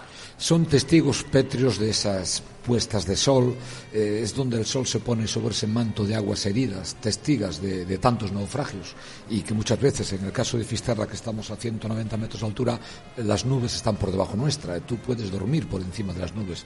Pocos escenarios son que sean, que sean, que sean de esta manera, ¿no? Y luego las historias de fareros. Tengo que nombrar aquí a Agapito, el último farero de Finisterre, como yo le llamo el último moicano, y que lo tenemos allí contando sus historias. Los fareros tenían tiempo libre y son gente muy versada, que leía mucho, que hacía sus manualidades con sus cuadros de nudos, es lo más conocido, pero esto lo recreamos en la decoración y en la tematización de este último faro de Lariño, donde allí se ven las historias de, estas, de estos fareros, gente que crió a sus familias, a sus hijos allí, muchas veces aislados por los temporales. Y tenemos que decir que la, periódico un periodo de reservas muy importante es cuando hay temporales, el turismo de temporal, que es lo que, que, que, se está, que lo está demandando la gente. Y aparte el bono regalo, dice que le regalo a mi novia que no sé qué regalarle, pues le regalo una, un bono, un bono de dormir una noche en un faro y otro en otro faro, o comer en uno, o cenar en otro, y también está muy de moda el bono regalo de faro en faro, ¿no? Sí, ya que no le puedo regalar un faro porque son de titularidad pública, mi sueño siempre ha sido tener un faro. Si no lo consigo en España, me lo conseguiré en otro sitio, pero ya que no le puedo regalar el faro, le regalo una estancia en un faro. Oye, Juan, qué bonito precisamente descubrir Galicia a través de los alojamientos. Tú dentro de la cadena tienes esa Casa La Troya, también pura esencia de Galicia, aquí, además en el corazón de Santiago, ¿eh? Sí, fue uno de nuestros primeros hotelitos. Eh, en aquel momento estábamos arrancando con la cadena, queríamos tener presencia en nuestro queridísimo Santiago sede de nuestra, de nuestra empresa y, ha sido una, una, elección de un inmueble singular, en aquel momento en ruina, después hemos hecho otras actuaciones de este estilo en otros lugares, pero en concreto Troya representa quizá el, alma y el corazón de nuestra casa. Cuánta historia además encierra en esos muros, ¿no? Y luego además es que las habitaciones son tan bonitas, excavadas justo en la propia roca, eh, integrando todo lo que es la historia y la cultura de Santiago en el hotel. Qué bonito pasear y subir las escaleras que van llevando hacia las habitaciones, abrir la puerta y encontrarte esos suelos de madera, las chimeneas, los diferentes colores, o abrir las ventanucas, ¿no? Y de repente atisbar allí la catedral. Qué pasada. De ventanucas nada, galerías. en algunas sí. En algunas sí ya sé yo por qué lo estoy diciendo, ¿eh? ya sé yo por qué lo estoy diciendo, ¿eh? Y además sean ventanucas o galerías, siempre está justo detrás la catedral, casi siempre, con lo cual es fantástico. El, el, privilegio de vivir en esta almendra, patrimonio de la humanidad, del casco histórico pétreo de, de nuestro maravilloso Santiago, y con una historia que es la Casa de la Troya, que vincula el, el mundo del alojamiento actual a lo que en su momento fue el mundo de las pensiones estudiantiles, que también por la singularidad de Santiago muy vinculadas a, la universidad y a la idiosincrasia del propio Santiago. Entonces ahí se junta un poquito todo. La verdad es un hotel singular y apetecible. muy bonito, además es una de esas joyitas, un boutique que, claro, José Manuel, al final en Galicia tenemos una diversidad de alojamientos bestiales para todo tipo de públicos, para cualquier tipo de viajeros y además con todo tipo de instalaciones para que el segmento MAIS también tenga un peso muy específico dentro del turismo en Galicia. Sí, efectivamente, escuchando a Juan y a Jesús, uno se siente orgulloso. Son empresarios innovadores que están ahí aprovechando pues eh, esas características de Galicia y poniéndolas eh, tan en valor, ¿no? Y que hacen que pues que la gente mm, desee venir a Galicia y alojarse en un faro, en, una, un edificio histórico de Galicia con tanta eh, tan conocido como la Casa de la Troya, ¿no? Entonces es, es, un orgullo, ¿no? Desde la administración, pues nos sentimos muy orgullosos que el sector privado apueste por Galicia y ponga en valor eh, sus, eh, sus condiciones, ¿no? Y es cierto, mm, cuando haciendo también un poco de historia, Galicia quizás eh, fue una de las comunidades que se pudo quizás mm, incorporar más tarde a lo que es los hoteles de, cadena o los hoteles con marca, ¿no? en Galicia su oferta históricamente era muy una oferta de pensión, de establecimiento em, familiar, pero mm, con el paso del tiempo, en los últimos 15 o 20 años, esa oferta ha ido desapareciendo, se ha, se ha reconvertido en, una oferta de calidad y ahora mismo, pues si hablamos de turismo rural, tenemos pues 500 y pico establecimientos con una normativa de las más estrictas del Estado y donde hay unas joyitas como son los pazos. Eh, eh, te puedes alojar en un pazo del siglo XVII en el interior de Galicia pues por un precio muy razonable. Eso no lo ofrece nadie. Y es cierto también, han, han aparecido hoteles de cadena y de marca que nos permiten, pues bueno, estar en, en sectores como ofrecer en, en sectores más, en sectores de congresos, reuniones de empresa, pues tener una oferta realmente muy competitiva y poder volver a poner en valor esas características tan nuestras y ofrecer eh, pues un turismo diferenciador, un turismo que mm, de verdad ahora mismo pues está al nivel de, de cualquier o de los mejores del mundo, como decía Jesús. ¿no? O Siempre sea, digo además que el segmento MAIS requiere no solamente de unas grandes infraestructuras y perfectamente adecuadas a las exigencias de las reuniones de empresa, de los congresos o incluso de los incentivos, sino que además requiere de tener siempre una opción de ocio que complemente ese congreso, esa reunión de trabajo, ¿no? Y claro, Galicia o en Galicia, evidentemente, tenemos la reunión por la mañana, luego el almuerzo, porque después de almorzar ya no se puede trabajar, y luego por la tarde cualquiera de las actividades que puede ofrecer eh, cualquiera de los empresarios que Sí. forman el clúster o, o cualquiera de los destinos que tenemos ¿no? en la tierra. Sí, para nosotros siempre ha sido un, un segmento muy importante. De hecho, cuando se creó la Sociedad de Imagen y Promoción Turística de Galicia, Tour Galicia, que fue la tercera, existía Tour España, Turisme de Cataluña y después se creó Tour Galicia en el año 93. Pues una de las primeras áreas que se creó fue la de, la de congresos, el área de turismo de negocios. Y siempre hemos trabajado con el sector, venimos trabajando históricamente con el sector en la promoción de este segmento, ¿no? bien hacia mm, la organización de congresos o hacia esas reuniones de, empresa, convenciones que, mm, que bueno que hacen que un destino pues eh, se, se haga grande, ¿no? Y eh, históricamente, pues bueno, también todo esto ha ido acompasado con inversiones en, instalaciones para organizar congresos, como en casi prácticamente las todas las siete ciudades de Galicia tienen un palacio de congresos y existen después pequeños lugares para acoger esas, esas reuniones. Yo, en el que estamos ahora precisamente es un ejemplo que es un, un parador que tiene pues la historia que tiene, 500 años, y, está perfectamente preparado pues para acoger reuniones de empresa y, reuniones eh, eh, congresuales, ¿no?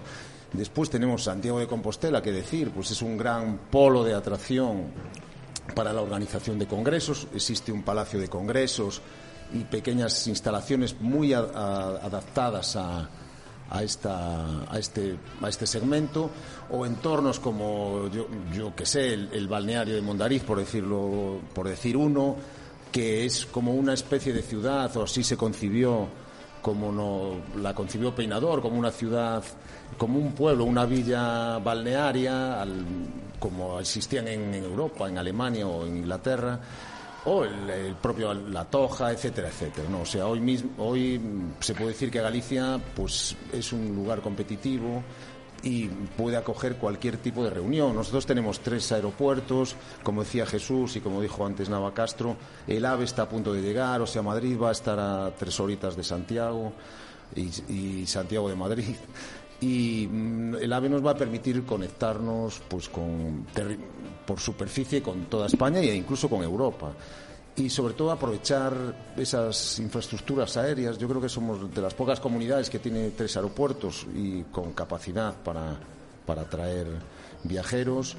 Y también tenemos dos puertos, no, tenemos varios puertos ¿no? que están acogiendo tenemos algunos de interés del Estado y después puertos que gestiona la Junta de Galicia que pueden atraer, pues están atrayendo. Hoy mismo eh, la directora de turismo iba a recibir a un crucero que llega después de recuperarse, está atracando un crucero en el puerto de A Coruña. Esto empieza a dinamizarse y bueno, aquí estamos para, para lo que haga falta.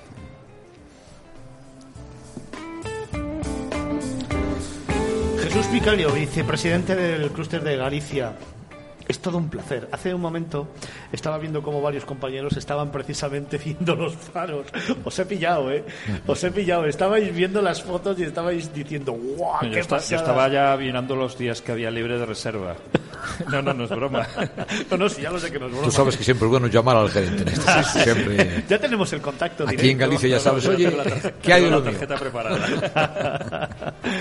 Jesús, es un auténtico placer. Me has puesto los pelos de punta porque solamente pensar en esos faros, en el esfuerzo, en el compromiso y en el trabajo de todos los asociados por sacar adelante el turismo, en seguir luchando y que por fin veamos un poco el sol y que podamos seguir hacia adelante y siempre manteniendo la calidad, porque yo he sido siempre de los de calidad, más de cantidad, calidad, y en Galicia desde luego hay em, el esfuerzo y el trabajo que representáis y que hacéis es absolutamente eh, encomiable y creo que hay que alzar la voz y en los medios de comunicación y los periodistas basta ya de tener que hablar siempre de lo malo, pongamos en valor lo bueno, pongamos en valor el trabajo, pongamos en valor eh, siempre el temperamento de lo nuestro y seamos capaces en este país de reconocer y de dar las gracias, que es algo que llevo haciendo desde hace 30 años de profesión y quejándome de que siempre tengamos que criticar. No, en España hay que dar las gracias y reconocer, y al sector del turismo mucho más por todo lo que ha pasado y ha demostrado que es un segmento y un sector en el que hay mucho talento, mucho trabajo, mucha implicación y mucho compromiso. Así que enhorabuena, gracias, gracias por haber venido, gracias por estar con nosotros. Y esta casa es tu casa. Cuando quieras, ya sabes, solamente tienes que llamar y ahí estará Miradas Viajeras contando lo que hacéis en el día a día. Gracias, Fernando. Gracias a Capital Radio. Ya tuve el placer de, de en este fi- último Fitur, que ya se veía que salimos, participar en un programa con vosotros y me apasiona. Yo soy también un hombre de radio. Me gustan como lo hacéis, porque estas cosas hay que contarlas. Con la pasión que vosotros lo hacéis no lo hay. Nosotros seguiremos poniendo en valor nuestra Galicia en proyectos tratores distintos que, que marquen destino. Eh, Hoy, hoy eh, tenemos en Costa da Morte el Camino de los Faros, que es un camino que va desde Malpica es. hasta Fisterra, que trae un target de cliente internacional impresionante. Y también Turismo de Galicia ha puesto en marcha la ruta de los faros. Son 1.350 kilómetros de costa desde Ribadeo hasta Bayona, con 37 faros, que te lo puedes hacer en bicicleta, en coche, en moto, en caravana o de tramo en tramo. Eh, pocos territorios ofrecen algo tan idílico como está ofreciendo Galicia, que no solo es venir a Galicia a comer, que sí, pero también ver el paisaje, ver gastronomía y hablar con nosotros, con la buena gente, con la Yo- acogida que os damos. Yo me lo hice andando, son 200 kilómetros y se me quedó corto. Yo creo que hay que continuar, ya no que, no que, que sea de Malpica a Finisterre, hay que continuar por lo menos hasta Lariño. Hasta Punta Insua. Si no, un poco más lejos. con el Monte Pindo testigo Sí, no, pétreo no, bueno. y la cascada de Ézaro, que es el único río de Europa que desemboca en cascada al mar y que está allí al lado nuestro. Sí, sí, no, tengo los pelos de punta solo de pensar en continuar ese camino Sí, de señor. faros. Y lo hemos hablado en alguna ocasión, porque yo he tenido la oportunidad de hacer también la ruta de los faros eh, completa y me apasiona ahí. Lo hemos hablado Carlos y yo en alguna ocasión, que es maravilloso, así que enhorabuena. Nos veremos por allí. Jesús Picayo, vicepresidente del Clúster de Galicia, gracias de corazón. Tu casa es esta, aprovechala. En ello estaré. Un abrazo muy Un fuerte. abrazo a todos. Gracias.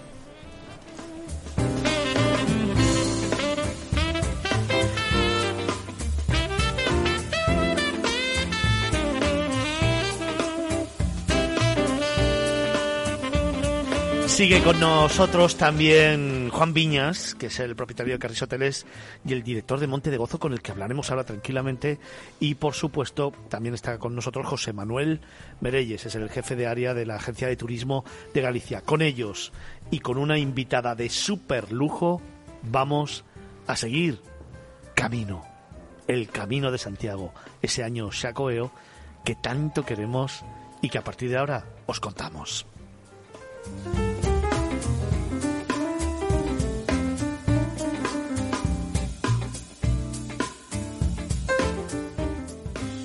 Miradas Viajeras en Capital Radio.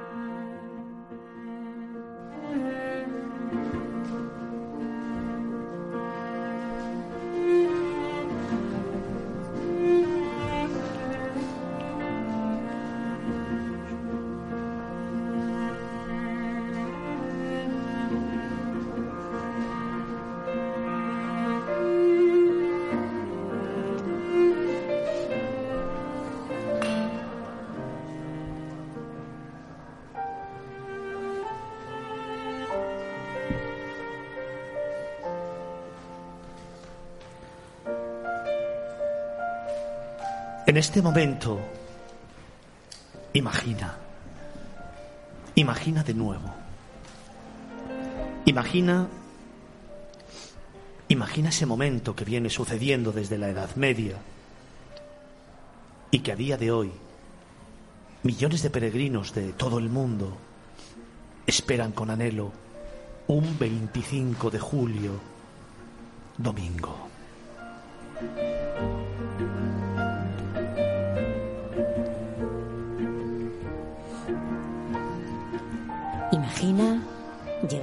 Uno de los tres grandes centros de peregrinación de la cristiandad, junto a Roma y Jerusalén, y encontrar la Puerta Santa abierta.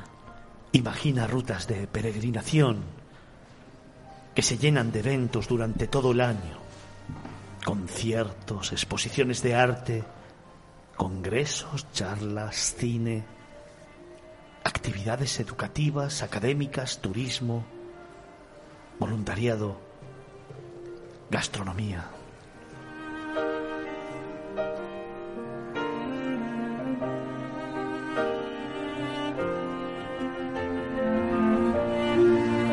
Imaginas seguir kilómetro tras kilómetro el rastro de flechas amarillas talladas en piedra o pintadas en casas. Imagina un año de celebración en el Camino de Santiago, en el que las rutas de peregrinación a Compostela se convierten en el epicentro de un fenómeno de alcance mundial.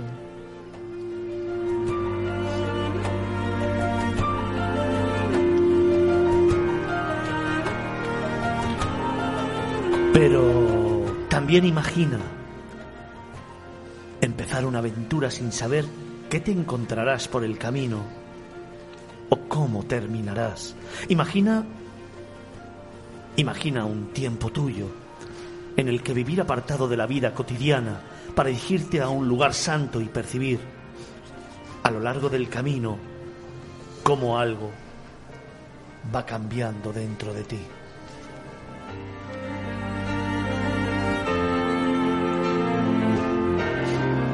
Imagina reflexión personal, oración, amistad, compañerismo, conocer gentes, conocer historias, comenzar con un objetivo y terminar con cientos.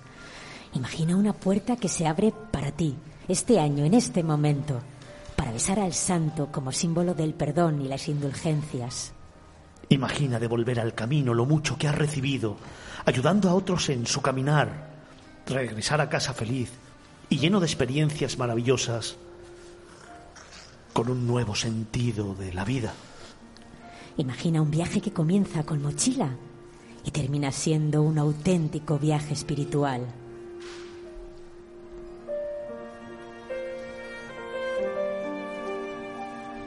Pues ya, no imagines más y aprovecha para disfrutar y conseguir la indulgencia plenaria en este año jacobeo.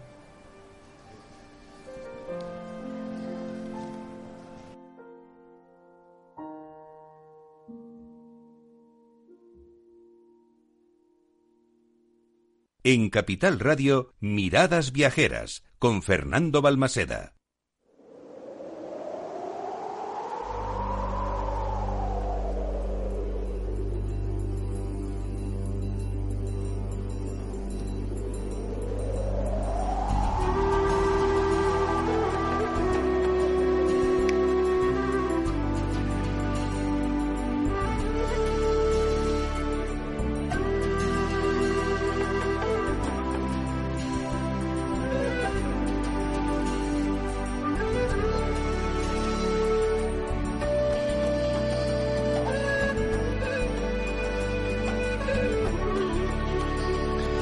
La primera vez en la historia que el año santo jubilar se celebra durante dos años consecutivos.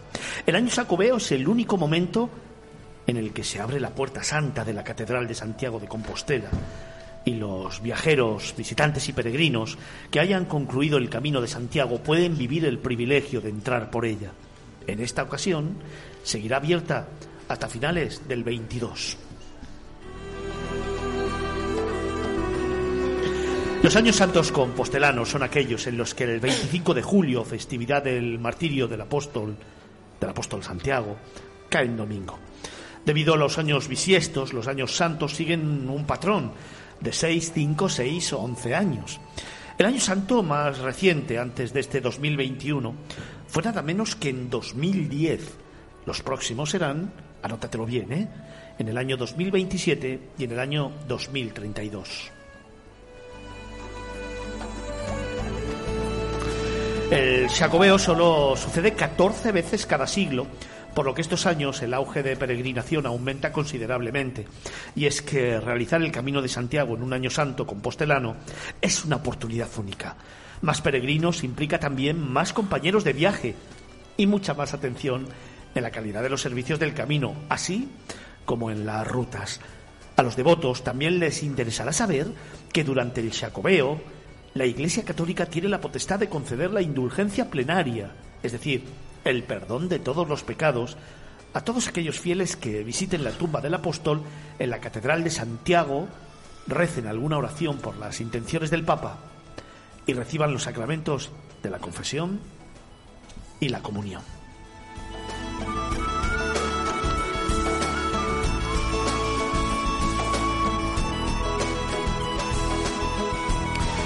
Pero el camino es muchísimo más. El camino es una experiencia personal. El camino te hace entender la vida, te hace crecer, te convierte en otra persona. El camino te enseña y te muestra una forma de entender la vida y de emprender tu propia vivencia. Alguien me dijo un día, en cada uno de nosotros vive un camino. En cada uno de nosotros hay una forma de entender el camino. En cada uno de nosotros el camino hace mella deja huella. Y de eso queremos hablar hoy.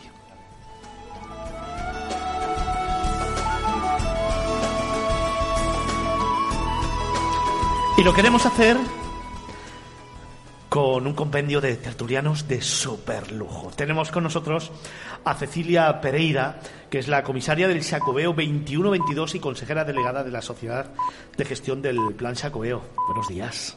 Buenos días, Fernando. Bueno, vaya sonrisa, es que da gusto ese sitio. Yo no sé si es que ese sitio da algo especial hoy, pero es que todos los que habéis pasado por ahí, una sonrisa de oreja a oreja. Yo no sé si es Galicia, si es el Jacobeo, si es la emoción, si es sentimiento Son ambas puro, ¿no? Cosas. Magia. Son ambas cosas. Además, hacéis una introducción tan inspiradora que, que la verdad uno se siente feliz y, y para nosotros, para todos los gallegos, es una celebración el Xacobeo y el Año Santo. Además- Estamos todos de fiesta y de cumpleaños. Y es una celebración, yo creo, fíjate, personal, porque cada uno Mm. lo vive de una manera diferente. Siempre digo que el camino quizá no tenga tanto que ver, o sí, con la religiosidad y el fervor.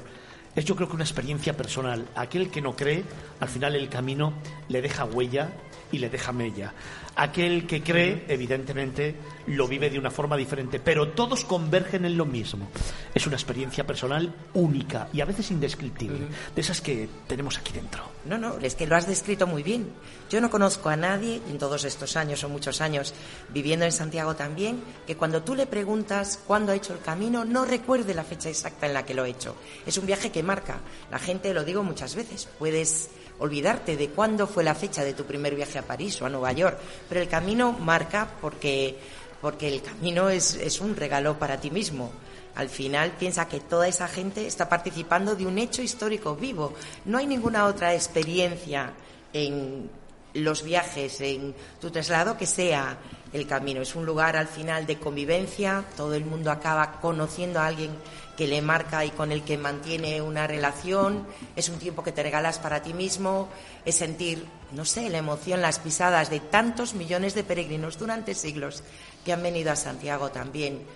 Y como es un aprendizaje y suele ser positivo, aunque descubras a veces cosas oscuras de ti, pues es evidente que es algo que, que- que recuerdas siempre con gratitud y con cariño. Bueno, pero eso que descubres sobre ti, yo creo que es muy necesario para luego seguir creciendo, porque a veces no nos paramos a pensar, no nos paramos, la, la vida que llevamos, yo creo que no nos deja abrir los ojos y realmente saber las personas que somos o lo que queremos ser o lo que llevamos dentro. Y eso oscuro, Totalmente, es que lo que luz, necesitas ¿no? es desconectarte y eso haces en el camino y te conectas contigo mismo y te desconectas con todos esos aparatos y tal que nos perturban, pero pero sobre todo tienes tiempo para reflexionar, para estar en contacto con la naturaleza, que es algo muy necesario y que hemos perdido, y sobre todo para ver en el otro a tu hermano, o sea, para darte cuenta que aquel portugués, francés, coreano, me da igual, que está haciendo el camino contigo y que te encuentras, es una persona, un ser humano como tú, con los mismos problemas, con las mismas necesidades y con las mismas dudas. Y eso es algo que en nuestro día a día no es tan fácil. No es tan fácil compartir un espacio con personas diferentes que no formen parte de tu entorno social, económico o cultural. Y el camino te ofrece todo eso si tú estás abierto a sentirlo. Al final es un tiempo, efectivamente, alguien me dijo, un tiempo para desconectar y al mismo tiempo para conectar, pero para conectar con tu alma. A lo mejor no estás de acuerdo. Estaban precisamente hablando Cecilia, que es la comisaria del Xacobeo 2021-2022 y la consejera delegada de la Sociedad de Gestión del Plan Xacobeo, y un peregrino, un peregrino Guillermo que viene de Madrid, que acabamos de invitarle al programa, que estaba en la Plaza del Obradoiro, que ha hecho su sexto camino, que acaba de llegar y que dice que el año que viene repetirá. En esta ocasión ha salido de León. Sí. Y te preguntaba Cecilia si tú no pensabas lo mismo. Pues no. no piensas eso. No, yo soy cristiano evangélico. Sí. Y hago el camino para predicar la palabra de Dios. Muy bien. Porque el mundo, como ha dicho ella, está muy perdido. Y desconocen la palabra. Desconocen la Biblia, no leen la Biblia. Es el libro más vendido y menos leído. Entonces yo me dedico a hablar del Señor, que me quiero oír. Podemos hablar de la gastronomía que tenemos en España. Me gusta hablar eh, tanto con cualquier persona. Estoy aprendiendo inglés por el tema de comunicarme a más gente, pero la gente, yo este año lo he visto muy, no sé, muy pasota. Mucha fiesta, mucho alcohol, no, no buscan lo que buscan. Y yo les digo que el final no está en Santiago, el final está en Cristo.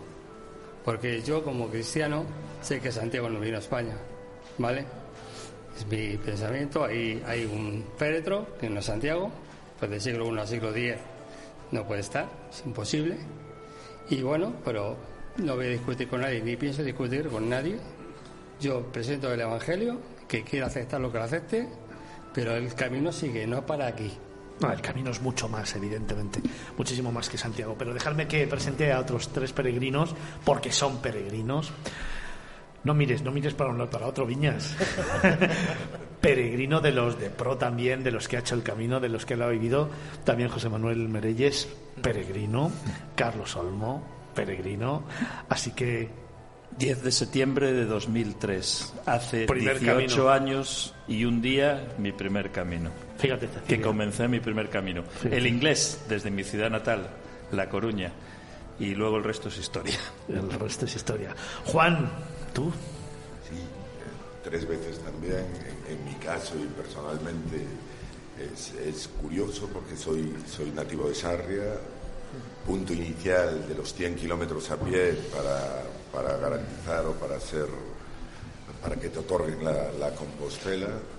Ese primer camino mío, 2007, tam- como decía Cecilia, todos nos acordamos de las fechas y yo soy un desastre para eso, pero en este caso se me ha quedado grabada. Y primer percurso desde el febrero hasta Santiago, donde ya vivía. Entonces me toca el pueblo natal y la ciudad de residencia al final. Curiosamente, como cualquier otro, llegué a Santiago y vi otro Santiago diferente al del día a día. ¿no? Ah, eso de... Experiencialmente ha sido una cosa muy fuerte. ¿no? Ahora voy a, ahora voy a, voy a preguntarte por eso. José Manuel, tú. Sí, tienes razón, Juan. Yo pues, resido en Santiago desde hace 30 años y, y el primer camino lo hice en el 2009, en agosto de 2009, Cecilia. Y después he hecho pues tres más, siempre en, siempre en Galicia, ¿no? haciendo los 100 kilómetros. Pero es una, una sensación increíble cuando llegas a tu casa, que es la meta de todo el mundo, pero realmente es tu casa. Eh, eh, recoges la compostela, te vas a tu casa saludando a gente y, la verdad es que sorprende, ¿no? Estar en el Obradoiro es algo que la primera vez que lo vives impresiona, aunque sea tu propia casa, ¿no? Es, es, es increíble, es una sensación sí, sí, muy Oye, curiosa. Juan, cuando dices, llegas a Santiago, ¿no? Y ves eh, otro Santiago, ¿es porque el camino te ha llevado a una visión diferente? ¿Tienes tal recopilación de vivencias, de conocimiento, de personas que encuentras en el camino, de reflexiones personales? ¿O es simplemente el haber terminado un reto? Eh, yo básicamente, en esto creo que coincidimos todos, eh, la experiencia del camino es, es algo absolutamente diferente. Los que hemos tenido la oportunidad de viajar un poco por delante, hay cosas que te gustan, hay cosas que te sorprenden, pero el camino, el camino, el camino es un cambio de vida, es, es una, una experiencia tan fuerte, lo veas como lo veas, por eso es fantástico, desde el mundo evangélico al mundo cristiano, como es mi caso, pero al mundo deportista, al, a- es, yo me quedo siempre con, con los valores intrínsecos del camino, ¿no? y después cada uno que se los lleve a- al área que más A su le- le vivencia emocional, sí. religiosa. Pero, pero hay, hay, hay, hay muchas más cosas, creo. La- el, el esfuerzo, la consecución de metas, el compañerismo. Son valores a veces tan perdidos, ¿no? Y que forman presencia absoluta en el, en el camino que creo que es lo que hacen que al final esta experiencia se vuelva única y de hecho muchas de las personas que conocemos a través de nuestra fundación estamos haciendo un trabajo creo que importante que es recoger esta parte experiencial y ver, ver cómo a lo largo pretendemos de los años esas experiencias van cambiando a, lo largo de la vida y nos estamos dando cuenta de que la gran mayoría de los peregrinos que los entrevistamos aleatoriamente el hecho de haber hecho el camino ha cambiado sus vidas de una u otra forma, en algunos casos de forma radical. Cecilia, se les cambia la vida al peregrino, le cambia radicalmente. Qué responsabilidad y qué compromiso como comisaria, evidentemente, de esto, porque al final a tus espaldas llevas miles y miles y miles de historias, de experiencias y, evidentemente, de camino. Todo lo contrario, es un privilegio. Tú, no sabes lo que es. O sea, haber venido a Santiago a estudiar una carrera, mm, por fortuna pertenezco a una generación que es un poco la que ha vivido la recuperación del camino en los años 80. Tuvimos unos magníficos profesores que hicieron que ahora sean compañeros míos en mi trabajo, pues el experto jefe en cultura jacobea o uno de los miembros del Comité Internacional de Expertos del Camino eh, o el, que hace, el que ha escrito mayor número de guías del camino. Pues Pombo, entonces eh, ver lo que era el camino en los años 80, lo que es ahora y que tú eres, es una responsabilidad, sí, porque tú eres un eslabón más de una larga cadena de muchos siglos, pero, pero es un orgullo y, y a veces la, la preocupación está en cómo podemos recoger todas esas experiencias, todas esas vivencias, todo ese legado, ¿no? Porque tenemos la obligación también de archivarlo y de recogerlo para el futuro. Eh, antes existían los escritos y sí que hay un montón de documentación sobre eso, no solo en la catedral, sino en un montón de monasterios, de lugares, de archivos públicos que han permitido oficializar también algunos caminos, pero cómo recoges esas sensaciones. Eh, dicen a veces, y es cierto, eh, hay una persona que, que, me dijo una vez y dije, qué certero, ¿no? La plaza del Obradoiro es la plaza con mayor emoción por metro cuadrado. Y es verdad, porque son muchas cosas. Yo no niego en absoluto, soy católica y veo toda la parte que hay religiosa en el camino, los que lo hacen por esos motivos, otros por espiritualidad, pero lo que el conseguir esa meta, el llegar, ese esfuerzo personal, el encontrarte con los otros, la sensación de haberlo cumplido, es fantástico y, y, lo puedes ver y lo sentimos ahora en los cánticos en el Obradoiro.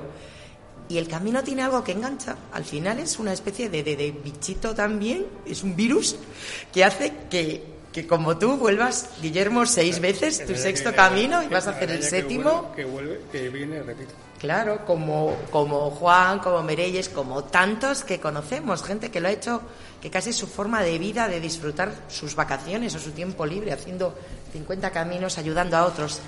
Engancha tanto que gran parte de los extranjeros, sobre todo los norteamericanos, canadienses y estadounidenses, que tienen ese sentido de, bueno, de agradecimiento, se convierten después en hospitaleros y vuelven a hacer el camino y dedican 15 días de su vida a estar atendiendo a otros peregrinos que llegan para ayudarles a gestionar esas preguntas, esas dudas, esas emociones que sienten y a través de su experiencia, no darle a los demás, a, cocinar para ellos cuando en su casa no cocinan, a lavarles los pies, ayudarles con sus heridas, ¿no?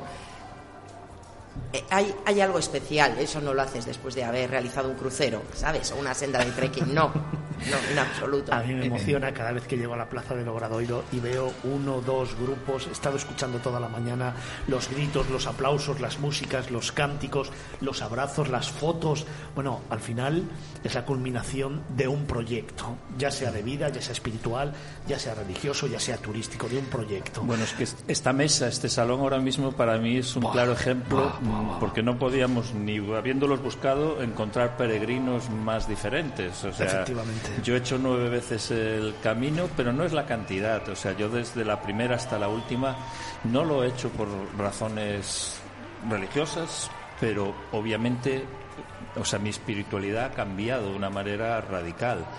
Y además yo siempre lo digo, aunque conozca más de 100 países del mundo y no es por presumir por la cantidad, el viaje más importante de mi vida fue hacer el camino.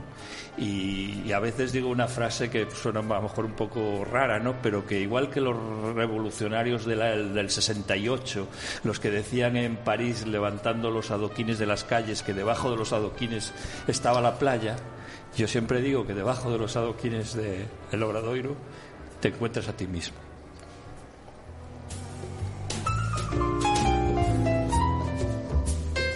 Oye, dejadme que os pregunte a cada uno de vosotros. Esa anécdota, ese momento especial, eso que hace tan diferente desde el punto de vista de cada uno que vivís vuestro camino, ¿cuál ha sido para vosotros ese momento único, especial, diferente?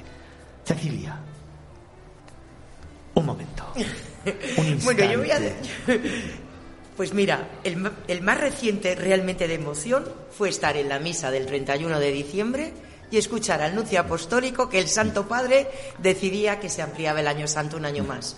Porque al final año santo jubilar viene de júbilo, celebración. Y tal como estábamos con el COVID, era imposible celebrarlo. Y estar en ese momento y escucharlo ahí era algo que deseábamos tanto y nos parecía justo, pero para nada pensé que fuera en ese momento tan simbólico. Y fue una emoción de, Dios mío, un año más, ¿no? Pues ese. Como emocionante es escuchar ahora mismo a los peregrinos desde la Plaza del Obradoiro en directo, haciendo el programa en este parador maravilloso. Guillermo, ese momento especial para ti. Yo cada año he tenido uno, pero hoy, este año en especial, eh, ha sido una hora y media que estuve con un cura argentino debatiendo. Fue eh, vibrante. No hubo nada, eh, muy plano, muy perfecto, un diálogo y acabamos un fuerte abrazo y para mí fue emocionante. Qué bien, José Porque eh, no podemos reñir. Somos cristianos y yo digo, el camino no acaba aquí. El camino sigue. Porque he dicho hace un momento, dice, llegas a Santiago y ya, no. Tú sigues viviendo. Pero hay que seguir a Jesús. Es que el Hay camino yo creo seguir que lo para llevas ser dentro. esta sociedad como tiene que ser. El camino, tienes toda la razón, termina físicamente aquí, pero espiritualmente, de corazón, sigue viene cada día y cada me, día. Me vuelvo a colocar la mochila. Claro que sí. Y a seguir. Mereyes, tú.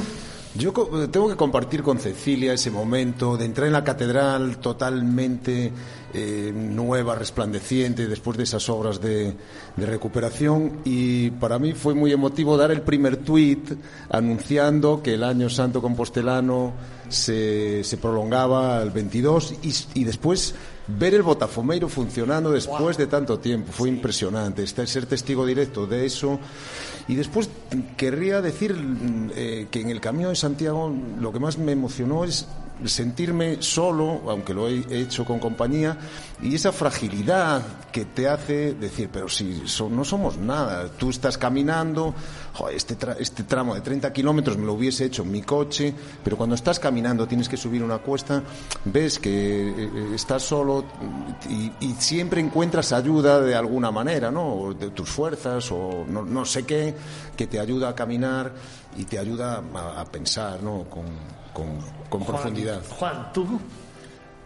Tenía varias cosas. Mientras hablaba y no sabía cuál, con cuál quedarme, la verdad. Venga, porque, pero, pero mientras charlabais me estaba acordando de, pues de una experiencia más, ¿no? El- un último tramo del, del camino, ya llegando a casa, en mi caso, y, y conocí a un grupo, típica experiencia del camino, charlas con la gente que va viniendo, un grupo de siete italianos, 2007, 2008. Empezamos a charlar solo en, en los últimos 15 kilómetros de- para, para llegar aquí. Soy de Santiago, no entendían cómo un santiagués iba a hacer el camino. En ese momento charlamos, charlamos. Los invité a comer al día siguiente, ya desde mi casa y como anfitrión santiagués. Hoy eh, son unos de los grandes amigos que mantengo en, en mis relaciones íntimas y personales. He viajado a su casa como 15 veces a, Italia. Ellos han venido aquí no sé cuántas y forman parte de, de mi vida eh, íntima y cercana. Carlos, ¿y tú? Uy, ¿cuántas horas tenemos? Es que, estaba, es que estaba pensándolo ahora mismo. Sí. Digo, tenemos que hacer un programa solo del Camino de Santiago. es que- Esto es que nos quedan escasamente ocho minutos para acabar las cuatro horas. Voy a hacerlo a, a ritmo de, de peregrino de 7 kilómetros por hora, que no es fácil. Es que imagínate, ese 10 de septiembre del 2003 yo empecé en la Torre de Hércules. Obviamente no es un, no es un punto em, oficial, pero yo empecé caminando en la Torre de Hércules. Pasé luego por la iglesia de Santiago, donde recibí mi primer sello, en La Coruña, en la ciudad vieja, y a partir de ahí yo sabía que quería hacer todos los caminos en su parte gallega, todos los caminos que en ese momento eran estaban marcados, estaban señalizados y eran entre comillas oficiales, porque hay tantos caminos como peregrinos, eso es indiscutible. Los mil años de historia nos superan a todos, a las instituciones, a, nosotros como personas. Es- en sí mismo es, es y 69 días después, el 17 de noviembre del 2003, terminé, ¿dónde? En el faro del fin del mundo, en Finisterre, en Fisterra. Y lo que hubo en el medio, esos 69 días, pues cambiaron para siempre mi manera de ver la vida.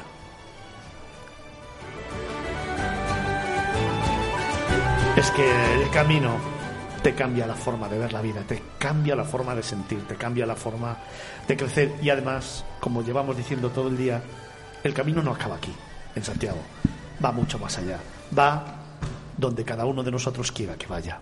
Y llega hasta donde cada uno de nosotros quiere que llegue.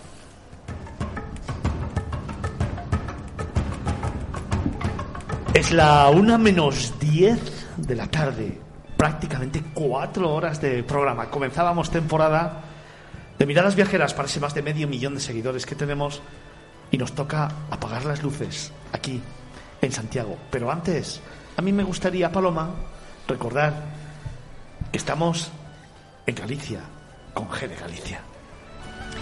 Pues sí, Fernando. Vamos a hacer nuestra G, en este caso G de Galicia. G de Galicia mágica. G de gaiteiro por el sonido musical que te acompaña en esta tierra. G de guía por la luz que guía a los peregrinos desde la Torre Berenguela. G de guiso, de gastronomía por la excelente cocina que se saborea. G de gozo por el Monte do Gozo, último refugio de los peregrinos antes de abrazar al santo. G de grande por la inmensidad de tu catedral. G de genuino por la autenticidad de tus gentes. G de ganar la indulgencia plenaria en este año sacobeo. G de gritos de alegría que se escuchan siempre en la plaza del Obradoiro. Y G de galardón que desde Miradas Viajeras ponemos a esta tierra única. ¿Y sabéis lo que me queda a mí? ¿Qué te queda? ¿Qué otra G? G de gracias.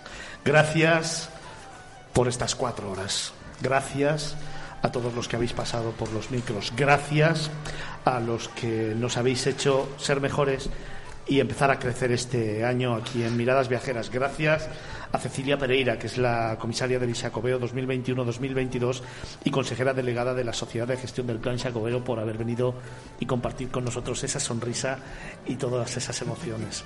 Gracias a Juan Viñas, al propietario de Carris Hoteles y ahora mismo al director de Monte de Gozo, ese lugar maravilloso, increíble, donde precisamente los peregrinos cuentan muchas historias y donde hay que ir a alojarse, a conocerlo, a comer y a terminar el camino de Santiago. Muchísimas gracias a ti, Fernando, a todo el equipo de, de Capital. Sabes que no me prodigo yo mucho en, sé, las apariciones, pero ante la invitación, primero de mi amigo Fernando y después de- del grupo líder en, en, en la promoción turística de nuestro país, pues no se puede decir que no. Y sobre todo en este foro y en este momento donde creo que el poner en valor las excelencias de nuestra Galicia y de nuestro turismo, pues, pues es más necesario que nunca. Muchísimas Pues, gracias, ¿ves Paloma, Carlos y a todo el equipo. Ves como Jere, gracias, es tan importante en este país. Gracias a Carlos Olmo, que lo tengo por ahí, peregrino. Gracias, por supuesto, gracias a todo el equipo de Rubedi Press. Gracias, Manu, por esas redes sociales. Gracias, Diego, por esa producción. Gracias, Guillermo, por haber subido y habernos explicado y, sobre todo, compartido con nosotros cómo vives el camino. Gracias, José Manuel, por haber confiado en nosotros, traernos y haber estado con nosotros estas cuatro horas. Gra- Gracias. gracias a vosotros. Gracias a Nava Castro, la directora de turismo. Gracias a la Junta de eh, Galicia. Gracias a Paradores también, a Esther, que nos ha facilitado absolutamente todo para vivir y disfrutar de este momento. Carlos. Graciñas. Graciñas. Graciñas con todo el sentidiño. y gracias a todo el equipo de Capital Radio, los técnicos de Madrid. Gracias, Alberto, por todo excepcional trabajo. Gracias a todos los que han estado de tertulianos hoy. Y sobre todo, gracias a todos vosotros por seguir ahí ese más de medio millón de seguidores a los que les tenemos una gran sorpresa. El próximo sábado, por primera vez en la historia de la radio mundial, Capital Radio, Miradas Viajeras, inicia un sueño, inicia un momento especial, inicia y pone en valor algo que jamás se ha hecho en un medio de comunicación y que lo vamos a hacer nosotros. El próximo día 18, sábado, desde las 10 de la mañana, maratón de nueve horas consecutivas de turismo, hablando de viajes, hablando de emociones, de sentimientos y destinos. Nueve horas consecutivas el próximo sábado de 10 de la mañana a 7 de la tarde, ininterrumpidamente desde Málaga. Contaremos las excelencias también de otra tierra mágica que queremos con pasión. Pero eso será el próximo sábado, el 18 de septiembre a las 10 de la mañana, 9 horas de miradas viajeras. Así que reitero, gracias José Manuel por estar aquí. Gracias a todo el equipo que habéis hecho posible este programa y sobre todo gracias una vez más, gracias con toda mi alma a los que hacéis que Miradas Viajeras siga creciendo, siga compartiendo historias, siga narrando esos relatos que tanto nos gustan y sigan poniendo en valor el turismo de este país, los destinos como Galicia, esa tierra mágica llena de alma que llevaré siempre en mi corazón, de la que hablaremos siempre y que desde luego os invito a conocer porque es de esos lugares que merece la pena y que jamás se olvidan, de esos que nos apetece contar y sobre todo compartir contigo, que eres el gran protagonista de esta casa y de miradas viajeras. Gracias a todos. Hasta el sábado que viene a las 10 de la mañana desde Málaga.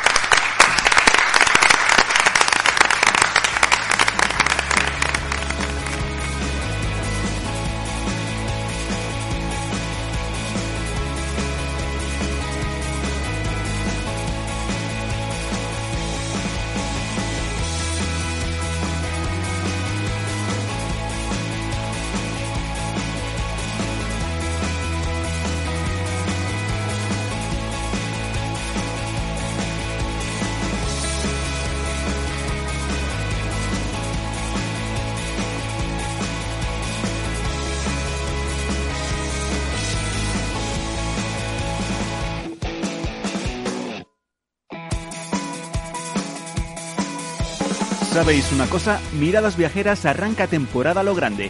Miradas Viajeras inicia su particular camino con un programa sorprendente, innovador, histórico. Fernando Balmaseda, uno de los grandes líderes de la comunicación en España y todo su equipo, viajan hasta Málaga para dar vida a un maratón radiofónico de nueve horas consecutivas que en esta ocasión se dedicará íntegramente a mostrar uno de los rincones más bellos del mundo, Andalucía. Por primera vez en la historia de la radio mundial, aquí en España, Capital Radio te regala nueve horas seguidas de emisión en las que Miradas Viajeras seguirá narrando historias y mostrando al mundo la magia de una tierra con alma. ¿Te apetece viajar con nosotros? El próximo sábado 18 de septiembre, de 10 de la mañana a 7 de la tarde, especial Maratón Radiofónico de Andalucía, desde el corazón de Málaga, desde el Hotel Soho Boutique La Equitativa, un auténtico paraíso para el descanso. No te lo pierdas y forma tú también parte de la historia. Miradas viajeras con Fernando Balmaseda. Engánchate a nuestra onda.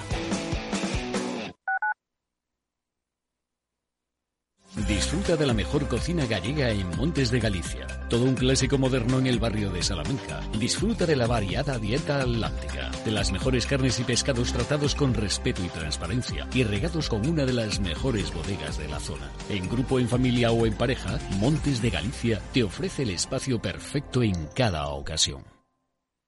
¿Sabes cuál es el mejor dial para escuchar Capital Radio? Tu móvil. Ya tienes disponibles las versiones de iOS y Android de Capital Radio. Y si quieres escucharlas en tu coche, lo tienes muy fácil. Empareja el Bluetooth de tu coche con tu móvil o tableta, entra en la app de Capital Radio y ya lo tienes. Escucha Capital Radio en digital. Y si te preguntan qué escuchas, no lo dudes. Capital Radio.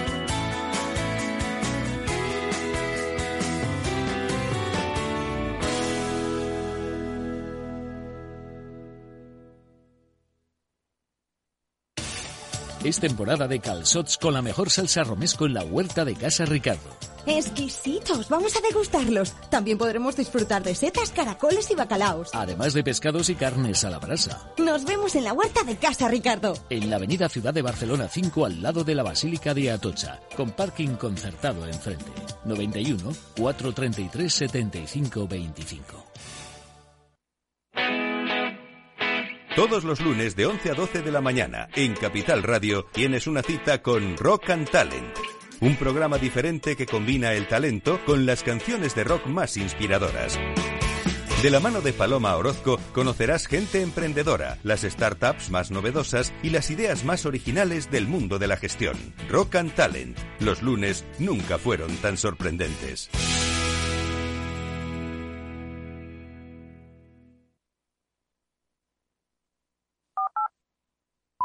Microempresario, no, tú eres David, capaz de enfrentarte a diario contra Goliaths. Por eso lanzamos Negocio Ilimitable de Vodafone, para que tu negocio tenga todas las herramientas que necesitas. Infórmate en vodafone.es barra negocio ilimitable. Vodafone Business. Together we can.